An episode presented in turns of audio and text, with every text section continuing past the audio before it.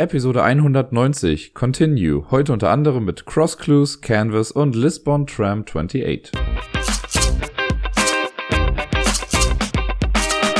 Hallo zusammen, der Dirk hier mit der neuesten Folge vom Ablagestapel. Ja, letzte Woche gab es keine Folge und deswegen gibt's jetzt in äh, dieser Episode heute die Spiele aus den vergangenen zwei Wochen, die ich so gespielt habe. Das sind dann insgesamt doch auch ein paar gewesen. Warum es letzte Woche keine Folge gab, dazu äh, kommen wir dann später im und sonst so. Wahrscheinlich ein paar von euch wissen es schon oder konnten es sich durch diverseste Postings und so vielleicht auch schon erschließen. Aber ja, später noch etwas mehr dann dazu. Aber wir wollen natürlich äh, den Podcast so weitermachen, wie er bisher auch immer stattgefunden hat. Und deswegen geht's jetzt erstmal los mit den Spielen, die ich dann jetzt in den letzten zwei Wochen insgesamt alle so gespielt habe. Und den Anfang macht ein kleines Spiel, ich glaube sogar von all den Spielen hier das kleinste. Ich gehe nochmal kurz durch, ja, es sollte das kleinste sein. Äh, und es ist auch nur ein Solospiel, Obsthain. Darüber habe ich ja schon mal äh, gesprochen vor ein paar Wochen und äh, ich kenne das ja erst seit ein paar Wochen, da habe ich mir das, ja das mal geholt und dann immer mal wieder so gespielt. Und jetzt letzte Woche hatte ich da mal ein bisschen Bock zu und habe, glaube ich, zwei Partien gespielt. Das ist ja das Ding, das habe ich ja schon gesagt. Man hat ja 18 Karten in dem Spiel, man braucht aber nur neun, um es zu spielen. Und deswegen äh, kann man dann direkt zwei Partien hintereinander machen. Es war okay. Ich glaube, eine Runde war echt durchwachsen. Da habe ich kaum Punkte irgendwie gemacht. Also im Vergleich dazu, dass ich jetzt letztens ja mal schon mal irgendwie 42 Punkte hatte, bin ich, glaube ich, gerade knapp an die 30 rangekommen oder so. Und die andere Partie war jetzt auch nicht sonderlich gut. Ich, äh, ja, manchmal habe ich echt das Gefühl, dann, dann laufen, läuft's richtig gut und die Karten decken sich einfach wunderbar ab, sodass man ganz schnell irgendwie auf die Zehnerwürfel kommt. Und dann gibt's aber auch Runden, wo einfach nichts zusammenpassen möchte und wo dann zwei Würmer schon einfach auch nicht ausreichen. Die Würmer sind ja dafür da, dass man dann doch einmal einen Baum einer anderen Farbe überdecken kann. Und äh, dann ist das aber halt faules Obst und man kann da nichts mehr weiter drüber machen. Das nehme ich gerne mal in Kauf, wenn ich irgendwie halt aus einem Sechserwürfel einen Zehnerwürfel machen kann, weil das dann de facto immer noch ein Plus von eins ist. Oder wenn man halt mehrere Sachen überdecken kann, die passen und nur dieser eine dann nicht. Aber ja, das, äh, das lief nicht ganz so rund, wie es sonst vielleicht irgendwie mal der Fall war. Und nach den zwei Partien habe ich es dann auch erstmal wieder zur Seite gelegt. Ebenfalls alleine gespielt habe ich Sebastian Fitzek Safe House das Würfelspiel. Das habe ich ja schon eine ganze Weile hier. Hab's jetzt aber schon wieder, ja, mehrere Monate lang, glaube ich, gar nicht äh, ausgepackt und hatte jetzt aber kurz irgendwie Bock, doch nochmal so ein bisschen ein paar Roll and Rides oder so auch zu spielen. Und da kam mir das ganz gelegen. Das kann man ja auch echt ganz gut alleine spielen. Äh, wir erinnern uns, Sebastian Fitzek Safe House war ja das erste Brettspiel, wo der Name des äh, Autoren da groß dran prangerte, größer als der eigentliche Titel des Spiels.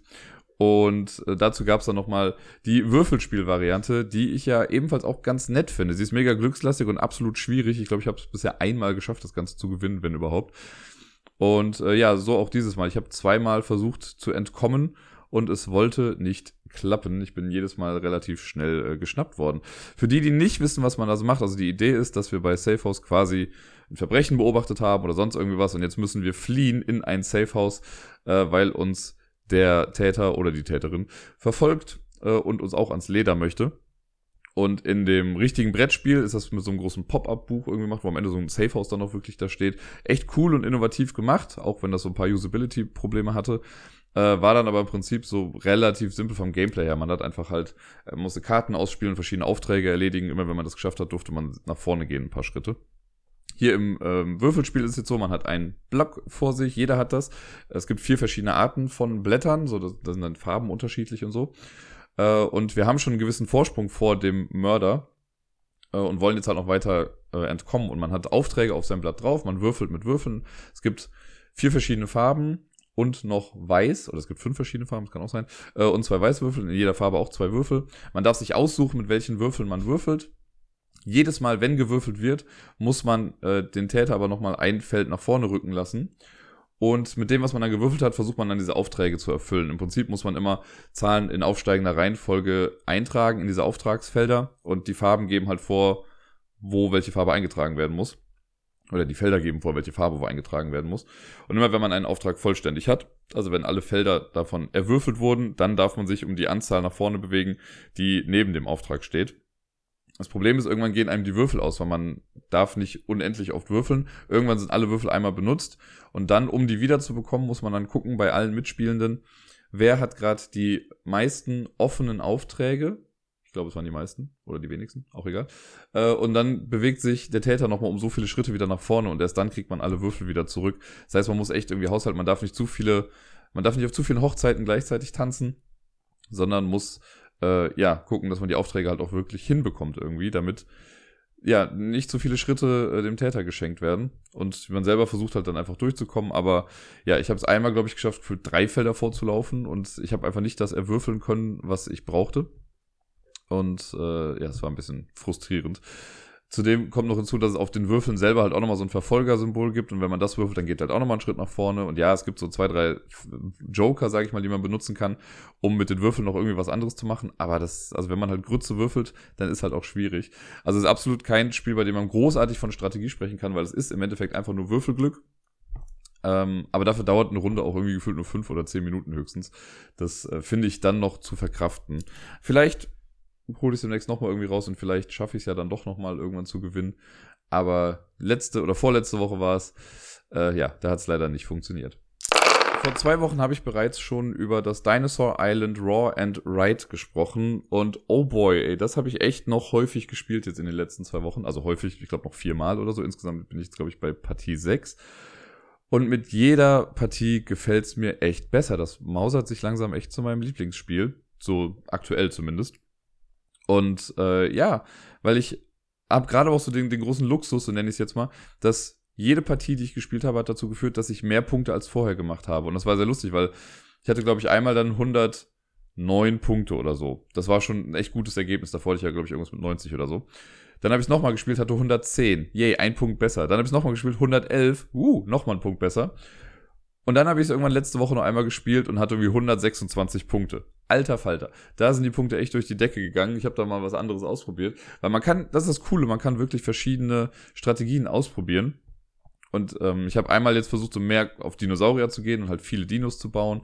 Und jetzt mit den hohen Punkten, da bin ich halt voll auf Excitement gegangen. Also ich habe, äh, es gibt da so eine, so eine Leiste, wo man halt das Excitement für den Park dann einträgt und das hat 60 Felder und dann ist eigentlich voll. Aber dann kann man auch noch mehr Excitement haben und am Ende des Spiels kriegt man dann nochmal irgendwie für jedes Excitement, das man dann noch über 60 hat, kriegt man direkt nochmal einen Siegpunkt. Und ich war bei 74, also habe ich nochmal 14 Excitement-Punkte oder Siegpunkte dann am Ende nochmal drauf bekommen. Und dabei sah es stellenweise halt echt scheiße aus. Irgendwie gerade in der ersten Season, also man spielt ja drei Seasons durch. Und in der ersten Season dachte ich noch so, boah, das wird voll nichts. Aber irgendwie hat es noch hingehauen. Und ich hätte sogar noch mehr Punkte machen können, aber ich habe nicht effizient genug in dem Park gebaut. Also ich habe irgendwie so ein paar Felder, wobei ich dann noch so dachte, ja, komm, ich will mal, dass es schön aussieht und habe deswegen ein paar Sachen nicht direkt an den Rand irgendwie dran gebaut, sondern so ein Feld davon weg. Und hätte ich das aber anders gemacht, hätte ich im Endeffekt in der letzten Runde noch Platz gehabt für ein Gebäude, weil es kann sein, dass man zum Beispiel Gebäude freischaltet, äh, die man dann eigentlich einzeichnen würde. Aber wenn man keinen Platz hat, dann kann man die halt auch nicht mehr einzeichnen. Dann kriegt man trotzdem noch diesen One-Time-Instant-Bonus davon, aber halt keine Siegpunkte am Ende. Und das hatte ich mit zwei von diesen drei Special Buildings, die draußen waren. Die habe ich zwar freigeschaltet und theoretisch hätte ich sie bauen können, aber ich hatte keinen Platz mehr. Das heißt, ich habe nur noch den Bonus bekommen. Und hätte ich sie bauen können, ja, dann hätte ich, äh, dann hätte ich nochmal, glaube ich, gut, ja, circa 10 Punkte mehr machen können. Und ich war schon mit 126, das ist die zweitbeste Kategorie, die es gibt da. Ähm, ab 130 oder alles ab 130 ist dann, glaube ich, ja, Best Park of the Year oder sonst irgendwas. Ich weiß gar nicht mehr, wie das jetzt war. Auf jeden Fall, dass es halt die höchste Kategorie ist, die man haben kann. Also ich bin echt nah dran, das zu knacken. Jetzt habe ich gerade ein bisschen Angst, das nochmal zu spielen, weil ich glaube nicht, dass ich nochmal so gut sein werde und nochmal so viele Punkte machen werde. Aber mal schauen, vielleicht äh, setze ich mich heute oder an einem anderen Tag nochmal irgendwie dran und äh, gebe der Sache nochmal einen Versuch. Und ich habe es bisher jetzt immer nur solo gespielt. Und nochmal, es funktioniert super gut im Solo-Modus. Das macht wirklich, wirklich Spaß. Ich glaube, es ist auch ganz cool, wenn man es mit anderen Leuten spielt, weil man dann nochmal so einen Hate-Draft hat. Hier wird der Draft ja nur simuliert. Ähm, aber ja, mal gucken. Vielleicht kriege ich das irgendwann doch nochmal in einem Multiplayer-Spiel dann unter. In den letzten zwei Wochen habe ich auch ein paar Partien von Cross Clues spielen können. Allerdings nur online im Tabletop Simulator, aber das macht ja nichts. Das Spiel ist ja trotzdem irgendwie das gleiche. Und ich habe davon schon vor längerer Zeit mal was gehört und habe es erstmal so ein bisschen abgetan, weil ich dachte, ja, komm, das brauche ich eigentlich nicht. Ich habe ja schon Codenames. Und wir brauchten aber irgendwie ein Spiel, um kurz Zeit zu überbrücken. Und ich hatte das vorher im ähm, Tabletop Simulator Workshop gesehen auf Steam und habe es dann einfach mal runtergeladen. Und dann haben wir das äh, gespielt, während wir noch auf die nächsten Mitspielenden gewartet haben. Ich glaube, das war am Donnerstag oder so. Und äh, ja, hat sich dann rausgestellt, dass es doch irgendwie ganz nett war und hab's dann letzte Woche direkt auch nochmal wieder mit ein paar Menschen online gespielt. Äh, Crossclues ist, irgendwo habe ich gesehen, es ist ein bisschen wie das Trainingslager für Codenames, Hinweise für zwei Wörter. Denn ja, irgendwie sieht's auch fast so ähnlich aus. Wir haben einen Stapel mit Karten. Ich glaube, im Spiel selber sind, glaube ich, 75 Karten drin, die doppelseitig bedruckt sind mit irgendwelchen Begriffen. Aller Codenames, sage ich jetzt mal. Und dann legt man zu Beginn ein Koordinatensystem oder ein Raster aus. Aber nicht so wie bei Codenames, dass man 5 mal 5 Karten auslegt, sodass dann da 25 liegen, sondern man legt nur ja, quasi die, die Ränder hin. Also ne, wenn man jetzt eine, ich glaube, eine mittelschwierige Partie, äh, dann hat man vier nach unten und vier nach rechts, so dass halt der Rand mit Wörtern abgedeckt ist. Und dann ergibt sich daraus ja quasi ein Koordinatensystem oder so ein Raster. Und dann gibt es äh, Karten mit diesen Koordinaten drauf. Also wenn wir jetzt, ne, angenommen, wir spielen jetzt mit einem 4x4 Raster, so dann gibt's halt von A1 bis D4 gibt's halt als Koordinaten Karten. Die werden gemischt. Je nach ähm, Anzahl der Mitspielenden gibt es dann eine andere Anzahl äh, an Karten auf die Hand. Also ich glaube, wenn man zu zweit oder zu dritt spielt, dann hat man zwei Karten auf der Hand und ab vier Personen ist es dann so, dass man nur eine Karte auf der Hand hat. Also mit Koordinaten drauf. Es gibt keine feste Zugreihenfolge. Wer was machen möchte, kann einfach was machen. Und es gibt theoretisch, glaube ich, auch eine Sanduhr drin, die ist aber nur optional, aber man könnte theoretisch so ein bisschen auf Zeit spielen, damit das Ganze ein bisschen flotter geht. Haben wir jetzt nicht gemacht, wir haben einfach gespielt. Finde ich auch total in Ordnung. So, und jetzt, wenn ich jetzt dran bin, in Anführungszeichen, weil man ist ja nie wirklich dran, dann gucke ich mir meine Koordinate an, suche die in dem, äh, in dem Raster quasi und schaue, welche zwei Wörter treffen sich da. Wenn da jetzt zum Beispiel, jetzt einen sehr einfachen Fall zum Beispiel, das war dann sowas wie, äh, wenn links das Wort blau ist und oben das Wort rot, dann könnte ich jetzt einfach sagen lila. Und dann müssten alle anderen gucken, okay, auf welche zwei Wörter trifft das zu? Also welche Koordinate könnte damit getroffen werden? Dann wenn sie das dann gefunden haben, sagen zum Beispiel ja C3, dann würde ich entweder die Karte hinlegen, um zu sagen, ja, ist richtig, oder die Karte kommt verdeckt weg. Und dann ziehe ich wieder eine neue. Und das war es eigentlich im Prinzip schon. Das macht man dann so lange, bis äh, alle Karten durchgespielt sind. Und dann guckt man, wie viele man gelöst hat. Da gibt es dann so eine Tabelle, wo man nachgucken kann, wie toll jetzt das Ergebnis war. Äh, und dann kann man direkt nochmal spielen.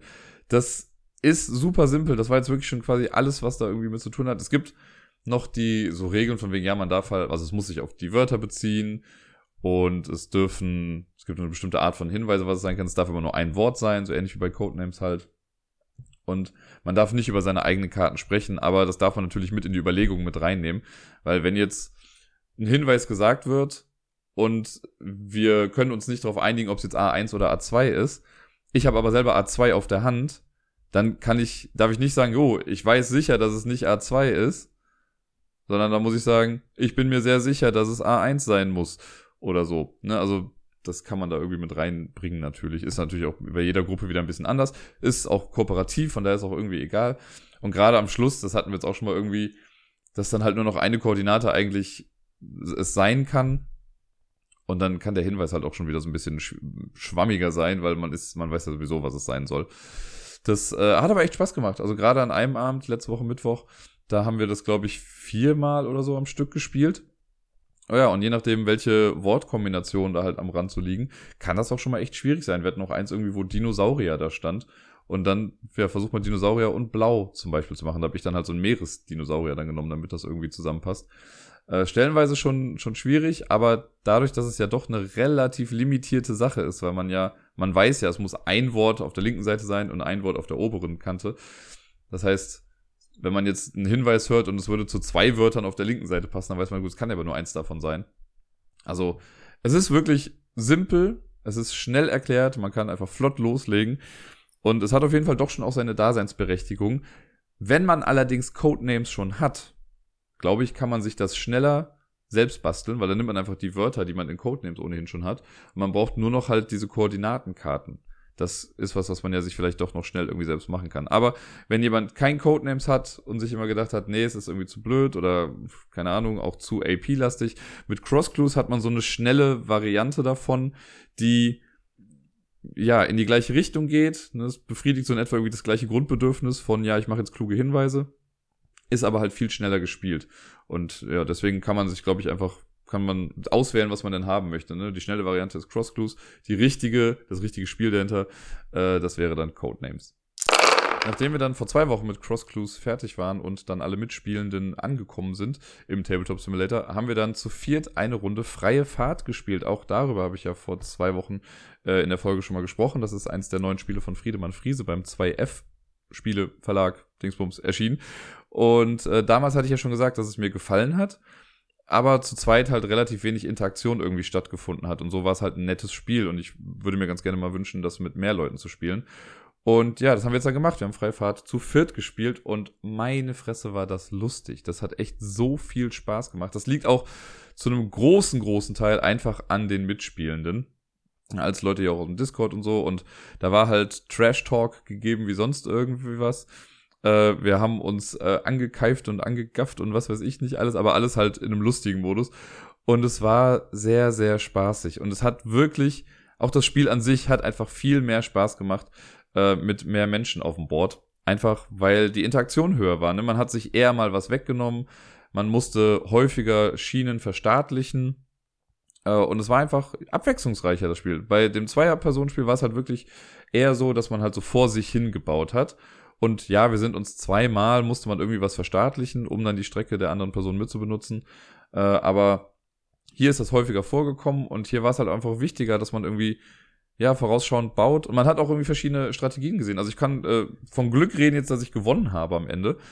Äh, und ich hatte halt eine, also ich habe mir schon was überlegt, was ich am Anfang machen wollte, weil ich habe den ganzen Südosten quasi, habe ich erstmal mit meinen Schienen zugepflastert am Anfang. Das hat mir so erstmal nicht viel geholfen, weil ich ein bisschen weit vom Schuss weg war.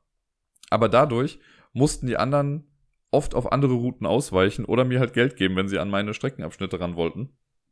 Äh, ich habe das zwar auch eine Zeit lang gemacht, also ich weiß nicht, ich habe dem Helmut, glaube ich, fünfmal Geld gegeben, damit seine Strecke, damit ich seine Strecken benutzen kann. Aber es hat auch immer dazu geführt, dass ich halt Aufträge vollenden konnte. Und dadurch habe ich dann im Endeffekt die meisten Punkte dann irgendwie machen können. Also es hat wirklich, ja, so ab vier Leute, ich glaube, bei drei wird's schon ganz gut. Vier war jetzt super. Und ich glaube, das mal so ein Spiel, das zu fünft spielen, ist echt, ja, das muss fantastisch sein. Ähm, und ich finde es nach wie vor sehr, sehr beeindruckend, dass da halt so wenig Downtime ist. Also gerade zu viert, auch wenn wir es häufiger hatten, dass man so fragen muss, okay, wer ist jetzt gerade eigentlich dran? Aber die Züge, haha, gehen echt flott rum. Ne, weil man macht pro Zug halt einfach echt nicht viel. Entweder legt man ein bis zwei Schienen hin, oder man bewegt seine Lok ein bis zwei Felder weit oder Städte weit oder man nimmt sich halt wieder neue Schienen. Und mal, ja, kann sein, wenn ich jetzt irgendwie meinen Zug bewege, dass ich dann halt noch gucken muss, okay, welche neuen Aufträge nehme ich jetzt? Oder wenn ich Schienen baue, kann ich auch nochmal neue Schienen kaufen. Aber dann reden wir immer noch von, von einer Runde, die höchstens eine Minute lang dauert vielleicht. Also, und man kann ja schon so ein bisschen vorausschauend gucken. Also ich wusste schon meistens, wenn ich mein, meine Aktion jetzt gemacht habe, konnte ich schon absehen, was ich in den nächsten zwei Runden auch noch machen werde. Weil das alles so kleinteilig ist und so kleinschrittig, das meine ich eher damit, kann man schon, hat man trotzdem das Gefühl, dass man längerfristige Pläne macht und die etwa verfolgt, dann kann es natürlich immer noch sein, dass einen irgendwie, dass, dass einem äh, einer, jemandem, wow, Deutsch, in die Parade fährt. Aber das ist dann nicht so schlimm, finde ich. Also irgendwie findet man ja trotzdem noch einen Weg, das Ganze wieder zu mitigieren und doch noch an sein Ziel zu kommen. Also, ja, nachdem ich vor zwei Wochen gesagt habe, dass es ein nettes Spiel ist, jetzt war es soweit, dass ich mir eigentlich dann direkt am nächsten Tag kaufen wollte und leider gab es das nicht im Spieleladen, weil auch der Besitzer des Spieleladens nicht damit gerechnet hat, dass Leute dieses Spiel so gerne haben wollen. Das war dann nämlich irgendwie relativ schnell äh, weg, irgendwie ausverkauft bei dem im Laden. Er hat aber auch nicht so viel davon bestellt. Und dann meinte er, er hat voll nicht gedacht, dass das so gut bei den Leuten ankommt. Und dann war es relativ unterhaltsam, weil ich habe ihn halt nach dem Spiel gefragt, habe mich dann umgeguckt und direkt nach mir kam noch einer rein, der nach dem gleichen Spiel gefragt hat, also der auch freie Fahrt kaufen wollte. Und dann habe ich ihm nur gesagt, ja, habt ihr gesagt, das ist ein tolles Spiel. Mit Deni habe ich vor einer Woche am Wochenende Canvas gespielt. Das habe ich mir dann anstelle von Freie Fahrt im Spieleladen quasi gekauft. Und Canvas ist ein Spiel, das jetzt bei Asmodee erschienen ist. Die waren ja nicht auf der Spielemesse und haben aber in Spieleläden, ich glaube im Zuge dieser Spielpunkt Lokal oder so hieß das, glaube ich, äh, haben sie dann ihre Spiele schon mal in die Läden gebracht. Online durften die dann erst nach der Messe verkauft werden. Aber da ich dann schon da war jetzt an dem, ich glaube Freitag war das, äh, konnte ich es dann im Laden auch schon mitnehmen. Und Canvas, darüber habe ich schon häufiger was gesehen und auch schon Reviews zu gesehen. Ist halt einfach ein sehr, sehr schönes Spiel und das, da ist auch auf jeden Fall die Ästhetik wichtiger als das Spiel selbst, möchte man sagen. Ähm, das geht sogar so weit, dass auf der Schachtel selbst gar nicht der Spieltitel und so steht. Das sieht nämlich aus wie ein Gemälde. Und es hat auch in der Tat hinten so einen kleinen Haken dran. Also man kann das Spiel aufhängen, wenn man möchte, oder man kann die Spieleschachtel aufhängen. Dann hängt es halt wie ein Gemälde quasi an der Wand. Super nette Idee, machen wahrscheinlich die wenigsten, aber man könnte es tun, wenn man möchte. Canvas ist ein Spiel, in dem wir quasi Maler und Malerinnen sind, die Gemälde erschaffen wollen. Das Spiel ist vorbei, sobald alle es geschafft haben, drei Gemälde gemacht zu haben und dann geht's in die Endwertung. Es kann durchaus mal sein, dass jemand schon fertig ist mit seinen drei Gemälden und die anderen dann noch weitermachen. So lange, bis sie auch Gemälde haben. Aber es gibt schon so eine Art Timer, sag ich mal. Also man kann nicht unbegrenzt weitermachen äh, und dann auf das Beste hoffen. Und dann sind die die gelackmeierten, die schon früher fertig waren. Äh, man, es gibt so ein Setup, die, man hat so eine, so eine Matte, die ausgelegt wird, das ist quasi der Spielplan, auch echt schön. Äh, dann kommt, es gibt so Wertungskarten, die werden gemischt und es werden vier zufällig aufgedeckt. Dadurch ist schon so ein bisschen Varianz gegeben, einfach weil die Wertung jedes Mal anders ist. Da muss man dann auf verschiedene Aspekte irgendwie achten. Und dann gibt es Hintergrundkarten, die stecken alle schon mal in Sleeves drin. Ich bin ja kein großer Sleeves-Fan, aber hier ergibt es schon Sinn, dass man das dann irgendwie hat. Davon gibt es, ich weiß nicht wie viele, auf jeden Fall bekommt jeder davon drei Stück zufällig einfach äh, auf die Hand. Die kann man auch vor sich hinlegen, also ist eigentlich egal, ob man sie auf der Hand hat oder nicht. Und dann äh, das große Gimmick im Spiel sind die äh, Kunstkarten, ich glaube, so heißen die auch. Das sind nämlich Karten, die auf, die so quasi durchsichtig sind. Und da sind nur einzelne Elemente dann nochmal farblich draufgedruckt. Also Elemente im Sinne von, okay, irgendwo ist ein Elefant drauf oder eine Blume oder Regen oder sonst irgendwie was. Dann ist da immer der Teil eines Titels zu sehen, also entweder der erste Teil oder der zweite. Und unten nochmal Symbole, die für die Wertung wichtig sind. Eigentlich sind diese Symbole das einzig Wichtige an dem ganzen Ding. Aber es sieht halt schön aus. So, und die legt man dann noch auf die Spielmatte drauf. Das sind, glaube ich, fünf liegen dann immer aus. Jeder bekommt vier kleine Inspirationsmarker. Das sind so kleine Paletten, die man dann noch vor sich hat. Und dann kann es eigentlich schon losgehen. Wenn man dann am Zug ist, darf man sich eine Kunstkarte nehmen oder man vervollständigt ein Gemälde. Zu Beginn haben wir keine Kunstkarten, also müssen wir uns Kunstkarten nehmen. Und ein Gemälde kann man erst dann vervollständigen, wenn man drei Karten mindestens hat. Also ein Gemälde besteht immer aus drei Karten. Äh, und Kunstkarten dürfen wir uns aber auch nur nehmen, wenn wir nicht schon fünf Handkarten haben. Wenn wir fünf Kunstkarten haben, dürfen wir uns keine mehr nehmen und wir müssen ein Gemälde vervollständigen. Das ist das, was ich meinte mit dem Timer. Also selbst wenn ich jetzt schon fertig bin und du spielst noch weiter, sobald du fünf Karten auf der Hand hast, darfst du dir keine neuen Karten mehr nehmen und dann musst du ein Gemälde vervollständigen. Also irgendwann wird es dann halt vorbei sein. Beim Nehmen der Kunstkarten ist es so, ähm, einer meiner Lieblingsmechanismen in Spielen, muss ich ganz ehrlich sagen, das ist dieses, äh, es gibt eine Reihe von Karten, die man sich nehmen kann. Die erste Karte kann man sich immer umsonst nehmen. Wenn ich die zweite Karte haben will, muss ich auf die erste Karte so einen Inspirationsmarker drauflegen. Wenn ich noch weiter nach hinten will, muss ich auf jede Karte, die ich überspringe, einen so einen Marker drauflegen. Und wenn ich mir später eine Karte aussuche, auf der Inspirationsmarker drauflegen, dann kriege ich diese Karte. Das, ich finde das einfach sehr, sehr elegant immer gelöst und das macht mir Spaß, weil dann guckt man mal, okay, wie viel Marker habe ich jetzt? Ich komme nur bis zu der Karte, aber wenn ich das jetzt mache, weiß ich, dass man gegenüber die Karte vielleicht nimmt und dann ist da mein Marker drauf und das will ich ja auch nicht. Manchmal ist man dann auch gezwungen, irgendwie die erste Karte zu nehmen, wenn man keinen Marker hat. Also mir, mir macht das Spaß. Ich finde, das ist ein sehr cooles Element in Spielen. So kommt man auf jeden Fall an die Karten dran. So, und dann, ne, das ist dieser eine Schritt mit, ich sammle Kunstkarten oder ich mache halt ein Gemälde. Und bei den Gemälden ist es halt so, dass ich dann drei Karten nehme, die übereinander lege, weil die ja an sich durchsichtig sind, bis auf die Elemente, hat man dann eine Mischung aller drei Bildelemente vor sich, die packt man dann noch mit in diesen Sleeve rein, der Hintergrundkarte, und schon hat man halt ein schönes Gemälde. Wenn ihr euch da irgendwie mal Bilder von anguckt, also das, was ich jetzt gerade erklärt habe, ist weitaus komplizierter als das, was es letztendlich ist. Ne? Man packt halt einfach verschiedene Sachen zusammen und das ergibt dann ein Gemälde. Da entsteht dann noch immer ein Name draus. Das kann dann sowas sein wie, ich sag mal, die Entstehung der Kunst oder die Schwere der Einsamkeit oder was weiß ich nicht was. Das ist dann immer so ein bisschen gebunden an das, was auf dem Bild dann auch zu sehen ist. Und gibt so ein bisschen die Stimmung irgendwie des Bildes dann auch wieder. Äh, und ja, diese ganzen Karten haben halt auch verschiedene Elemente. Es gibt fünf verschiedene Farbkleckse quasi, die man bedienen kann. Und eine Kunstkarte hat, glaube ich, immer zwei Farbkleckse oder zwei Symbole irgendwie dann drauf. Das kann sowas sein wie ein Dreieck. Ich weiß gar nicht mehr, wofür die ganzen Sachen stehen, aber es gibt Dreiecke, es gibt Sterne, möchte ich gerade sagen, oder so Vierecke, die so schraffiert sind. Ähm, Kreise, glaube ich, waren es auch noch. Und noch irgendwas und so Bonussymbole. Also es gibt verschiedene Wertungssymbole und die sind halt wichtig für diese Wertungskarten, weil wir hatten jetzt sowas wie Symmetrie. Da muss man dann gucken, dass äh, zum Beispiel das Wertungssymbol, das ich ganz links habe, muss auch ganz rechts sein. Oder wenn es auf der zweiten Stelle von links ist, muss auch die zweite Stelle von rechts sein. Äh, dann gibt es Sachen, wenn man so ein ganzes Set aus allem irgendwie hat, dann kriegt man Punkte dafür. Also die Wertungskarten sind da sehr unterschiedlich und da muss man einfach darauf achten, dass man diese Sachen vielleicht trifft mit seinen Gemälden. Äh, und je nachdem, wie gut man das trifft oder wie häufig man das trifft, kriegt man dann so einen kleinen Orden äh, in der Farbe dieser Wertungskarte. Es gibt fünf oder nee, es gibt glaube ich vier verschiedene Wertungskarten und da gibt es auch vier verschiedene kleine Orden, die sammelt man dann. Für jedes Gemälde an sich erstmal einzeln und am Ende des Spiels ist es aber so, wenn alle die drei Gemälde fertiggestellt haben, dann zählt man die Anzahl der Orden, die ich bekommen habe. Also oft ist es so, dass ich jetzt zum Beispiel mit einem Gemälde nur einen roten Orden bekommen kann. Ne? Wenn ich die Aufgabe erfüllt habe für die rote Wertungskategorie, kriege ich halt diesen kleinen roten Orden oder das kleine Bändchen oder was auch immer das da ist. Äh, oder so ein Abzeichen ist das.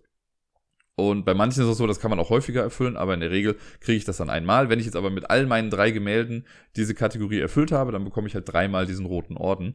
Und dann gibt's auf diesen Wertungskarten noch direkt die äh, Umrechnung dafür. Wenn ich halt einen Orden habe, kriege ich dafür irgendwie vielleicht nur zwei Punkte. Habe ich zwei Orden, kriege ich fünf Punkte. Habe ich drei, kriege ich neun Punkte.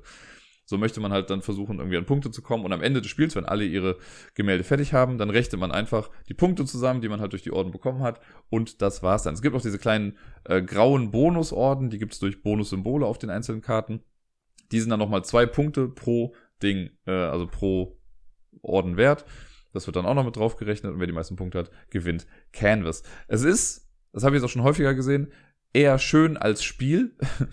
ähm, was ich damit meine, ist, es sieht halt echt wundervoll aus. Für viele wird es aber, da bin ich mir sehr sicher, zu wenig Spiel sein, weil man macht wirklich ja nur die Sachen, entweder Karten sammeln oder halt dass die zusammenpacken. Da ist nicht viel Varianz an sich hinter. Klar, also die Wertungskategorien sind immer noch mal anders, aber wir hatten das auch schon, dass wir dann eine, äh, also vier Sachen aufgedeckt hatten. Wir brauchten dann irgendwie beide halt gelb. Und wenn aber nichts Gelbes dann rauskommt, ja, ist halt auch doof. Ähm, ist halt sehr glückslastig, welche Karten irgendwie rauskommen es geht hier, glaube ich, wirklich vermehrt um das Gimmick in dem Spiel als um das Spiel selbst. Es ist schön, es ist super simpel, das heißt, es ist ein Spiel, das kann man, also selbst mit Kindern kann man das, glaube ich, ganz gut spielen. Die brauchen vielleicht bei der Wertung dann noch ein bisschen Hilfe, aber das, was man letztendlich macht, ist halt so einfach. Ne? Karten nehmen oder Karten zusammenschieben, das verstehen echt alle. Dadurch, dass es jetzt auch noch so schön aussieht und dieses nette Gimmick hat, wird es wahrscheinlich auch noch mal ein paar mehr Leute mit ansprechen. Äh, jetzt aber für so Hardcore-Gamer, die jetzt gerne drei Stunden Strategieklopper oder sowas spielen, die werden damit jetzt wahrscheinlich eher nicht so ganz bedient werden. Obwohl ich nicht auf der Spielemesse war, hat es ein Spiel von der Spielemesse zu mir nach Hause geschafft und das ist Lisbon Tram 28 oder auf der Schachtel steht auch einfach nur 28 drauf. Das ist wohl, es gibt in Lissabon wohl eine berühmte Bahnlinie, die halt die Bahn 28 ist oder so. Und äh, ja, ich hatte sie ja, ich habe ja vor zwei Wochen eigentlich meine Liste gemacht mit äh, hier Top 15 Spiele auf der Spiel 21 und das war nicht mit dabei. Ich habe das erst im Nachhinein dann irgendwie gesehen und fand das dann ganz cool und habe äh, lustigerweise dann irgendwie, ich glaube, bei Twitter äh, einfach nur geschrieben von wegen so, ey, wenn jemand was bei mir gut haben will, dann sorgt er dafür, dass dieses Spiel zu mir kommt oder so. Und der gute Tobypsilon äh, hat das Spiel dann relativ flott danach irgendwie selber gespielt auch und hat es sich gekauft und mir dann auch äh, mitgenommen, also gekauft. Und dann war noch die Frage, okay, wie kommt das denn zu mir? Und dann habe ich bei äh, Twitter dann Pile of Happiness, die auch einen Brettspiel-Podcast machen, die habe ich dann markiert und ich wusste halt, dass die aus Köln kommen. Ich so, ja, ne, wenn die sich jetzt kurz schließen, dann könnte das Spiel auch nach Köln kommen. Und die waren so cool und haben das halt auch wirklich gemacht. Also sie haben sich dann irgendwie kurz getroffen, also Typ Y und äh, die Mädels vom Pile of Happiness, äh, haben die Spieleübergabe gemacht und am nächsten Tag, also am Freitag war das dann, habe ich mich dann äh, getroffen mit denen, also mit einer von beiden und habe dann äh, das Spiel bekommen. Wir haben uns noch nett unterhalten, ganz kurz. Das war echt eine super coole Aktion, die nochmal zeigt, wie hilfsbereit doch äh, die Spiele-Community hier so ist. Und am Samstag habe ich das Spiel dann mit Deni spielen können. Wir haben erst Canvas gespielt und dann haben wir noch das dann auch gemacht. Und Lisbon Tram 28 ist im Prinzip auch ein Pick-up-and-Deliver-Spiel.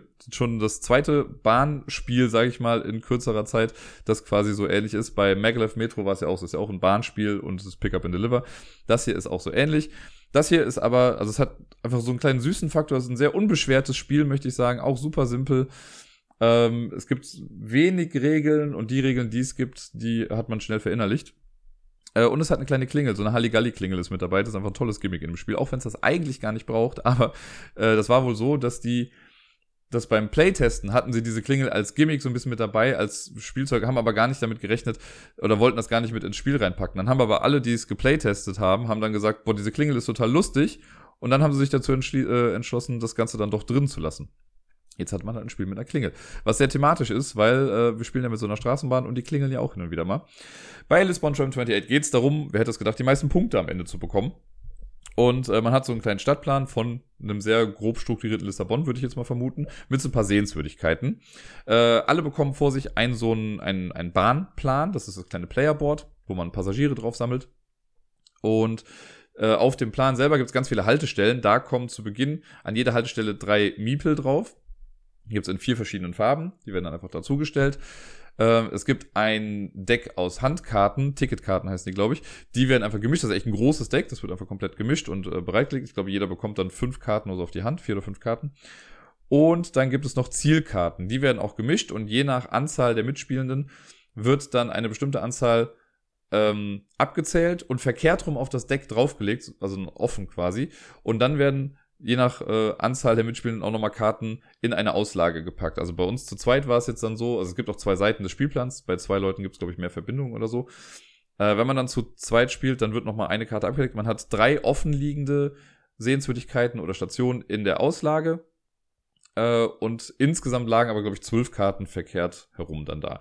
Und ein Spiel geht so lange, bis die letzte Karte davon genommen wird und dann wird die Runde noch zu Ende gespielt. Also wenn diese zwölf Karten weg sind, dann wird das Spielende eingeleitet. Das finde ich eigentlich einen ganz netten Mechanismus, weil es gibt viel mehr Zielkarten eigentlich. Aber die Spieldauer ist echt, also man könnte es wahrscheinlich auch länger machen, wenn man möchte. Aber so hat das einen, einen knackigen Zeitrahmen. Und man hat trotzdem das Gefühl, dass irgendwie alles einigermaßen machbar ist. Aber man könnte es wahrscheinlich variabel anpassen. So, wenn man am Zug ist, äh, man startet in der Mitte, es gibt da so einen Platz, der Name fällt mir gerade nicht mehr ein, aber das ist der einzige Platz im ganzen Spiel, wo alle Straßenbahnen stehen können. Jeder bekommt als Spielfigur eine kleine Straßenbahn. So, und wenn ich jetzt dran bin, habe ich in meinem Zug erstmal zwei Aktionen, die ich machen kann. Es gibt vier Stück, aus denen ich auswählen kann. Ich darf auch zweimal die gleiche Aktion machen. Äh, wenn ich die zwei Aktionen gemacht habe, dann beende ich meinen Zug, indem ich vier neue Handkarten ziehe und dann ist die nächste Person an der Reihe. Die Aktionen, die ich machen kann, sind zum einen mit meiner Straßenbahn fahren. Ich darf eine Station weit fahren. Da sind so Schienen aufgedruckt, man darf immer nur dem Linienweg natürlich dann folgen oder dem Schienenweg folgen. Ähm, da muss man auch manchmal auf die Abzweigung achten, weil es gibt natürlich, könnte man sagen, ja, wenn ich jetzt so einen Zickzack hier fahre, dann kann ich entlang der Schienen auch da fahren, aber man soll schon dem gesunden Menschenverstand folgen, auf diese Schienen achten und dann von Station zu Station fahren. Äh, Haltestellen, an denen keine Passagiere mehr stehen, die werden übersprungen, da muss man nicht anhalten. Sehenswürdigkeiten, da hält man an. Bei Stationen, die Passagiere noch haben, da hält man an. Und es gibt noch so vier ähm, ja, Bonus-Aktionsfelder, sage ich mal. Wenn man da drauf kommt, da hält man dann auch an. Das heißt, ich kann zwei Stationen weit fahren. Da gibt es schon eine Sache, wo die Klingel zum Einsatz kommen kann. Denn es ist so, sollte ich in ein, in ein Schienenstück fahren, wo bereits schon jemand steht an einer Haltestelle, dann kann ich die Person wegschubsen. Dann klingel ich einmal, bewege diese, äh, die andere Straßenbahn dann ein Feld weit nach vorne. Sollte es da mehrere Möglichkeiten geben, dann darf die, äh, die Person selbst entscheiden, wo es lang geht. Und ich schiebe mich dann quasi auf das Feld, wo ich jetzt, das ich jetzt quasi dadurch dann freigemacht habe. Das Klingeln zeigt dann quasi an, äh, alle Personen, die am Schubsen beteiligt sind, bekommen eine Karte. Also sowohl ich als schubsende Person als und auch die geschubste Person dürfen sich jeweils dann eine Karte ziehen. Da ist nur wichtig, Theoretisch könnte ich es ja auch so machen, dass ich eine Person dann zweimal schubse in einem Zug, weil ich darf mich ja zwei Felder weit bewegen. Aber in einer Aktion kriegt man nur einmal diese Karte. Also es ist nicht so, dass ich dann zwei Karten bekomme. Aber es ist ganz nett. Ne? Eine Person verdränge ich von ihrem Platz äh, und beide bekommen dafür aber dann eine Karte. Und die Klingel zeigt halt an. Ich glaube, also mein, meine Theorie ist, dass die Klingel dafür drin ist, um Leute darauf aufmerksam zu machen, dass gerade etwas außerhalb ihres Zuges passiert mit ihnen. Und das ist halt mit der Klingel hier gegeben. So, dann zieht man eine Karte, kann man sich erstmal bewegen. Das ist eine Aktion, sich bewegen. Dann gibt es die Aktion Passagiere einsammeln. Auch da äh, gibt es einen Teil mit der Klingel. Es ist nämlich eigentlich so, dass, wie gesagt, zu Beginn ja immer drei Leute an einer Haltestelle stehen. Und wenn ich die einladen möchte in meine Bahn, dann muss ich Handkarten dafür abgeben. Die Handkarten gibt es auch in den vier verschiedenen Farben, in denen es auch die Miepel gibt. Und wenn da jetzt zum Beispiel Rot, Blau und Grün sind, dann müsste ich Rot, Blau und Grün von meiner Hand ausspielen, damit die in meine Bahn reinkommen. Zu Beginn kann ich von jeder Farbe nur zwei Leute immer mitnehmen. Und wenn ich die Karten bezahlt habe, dann lade ich die einfach bei mir rein und gut ist.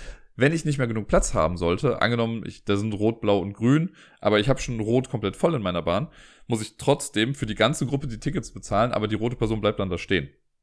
Man darf auch jedes Mal, wenn man irgendwie eine bestimmte Farbe bezahlen muss, darf man auch drei Karten einer anderen Farbe dafür benutzen. Also wenn ich jetzt, wenn Rot, Blau, Grün da sind und ich habe aber kein Rot auf der Hand, aber dreimal Gelb, dann dürfte ich halt Blau, Grün und dreimal Geld für Rot eben auch benutzen, damit diese Person dann bei mir eingeladen werden kann. Das ist schon eine Aktion.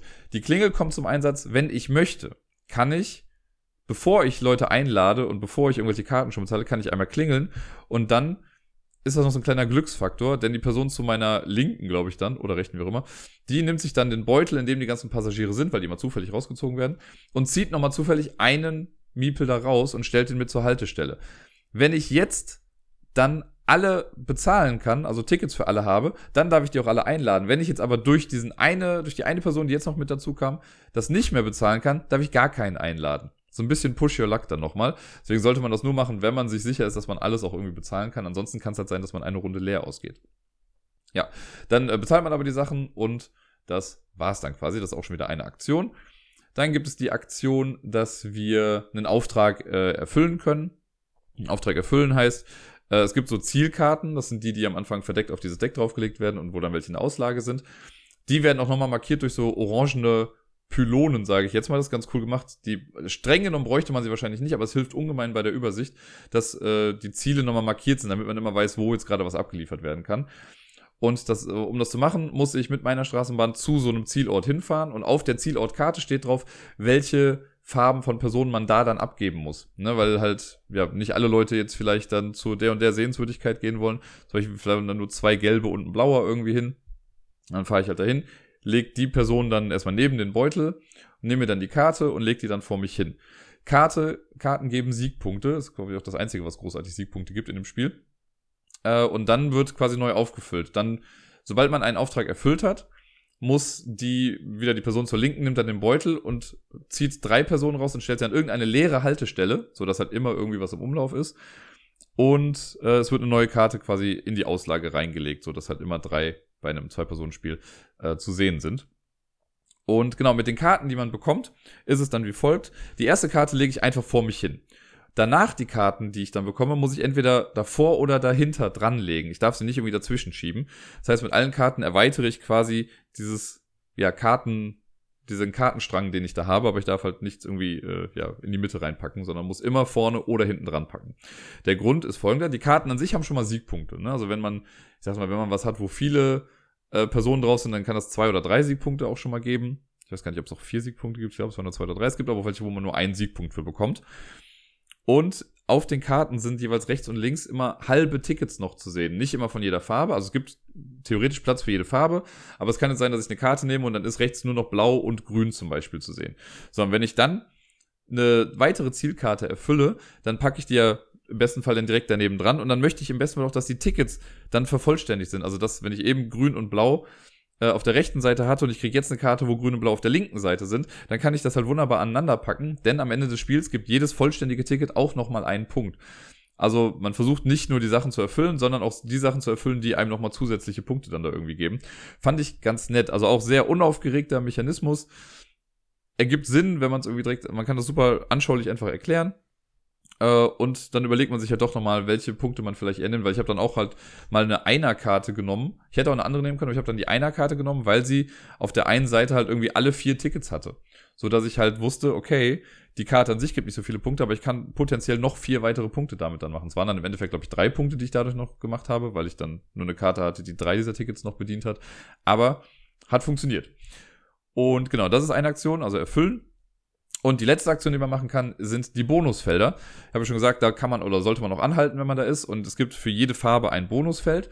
Wenn ich jetzt zum Beispiel auf das grüne Bonusfeld draufkomme, dann darf ich drei grüne Karten ausgeben, um was zusätzliches freizuschalten. Das finde ich auch ganz cool gemacht, weil auf unseren Playerboards haben wir für jede Farbe quasi einen Bonus, eine Bonusaktion, eine Bonussache, die man bekommt. Aber das ist bei allen unterschiedlich. Also das, was, was ich durch grün freischalte, ist nicht das, was du durch grün freischaltest.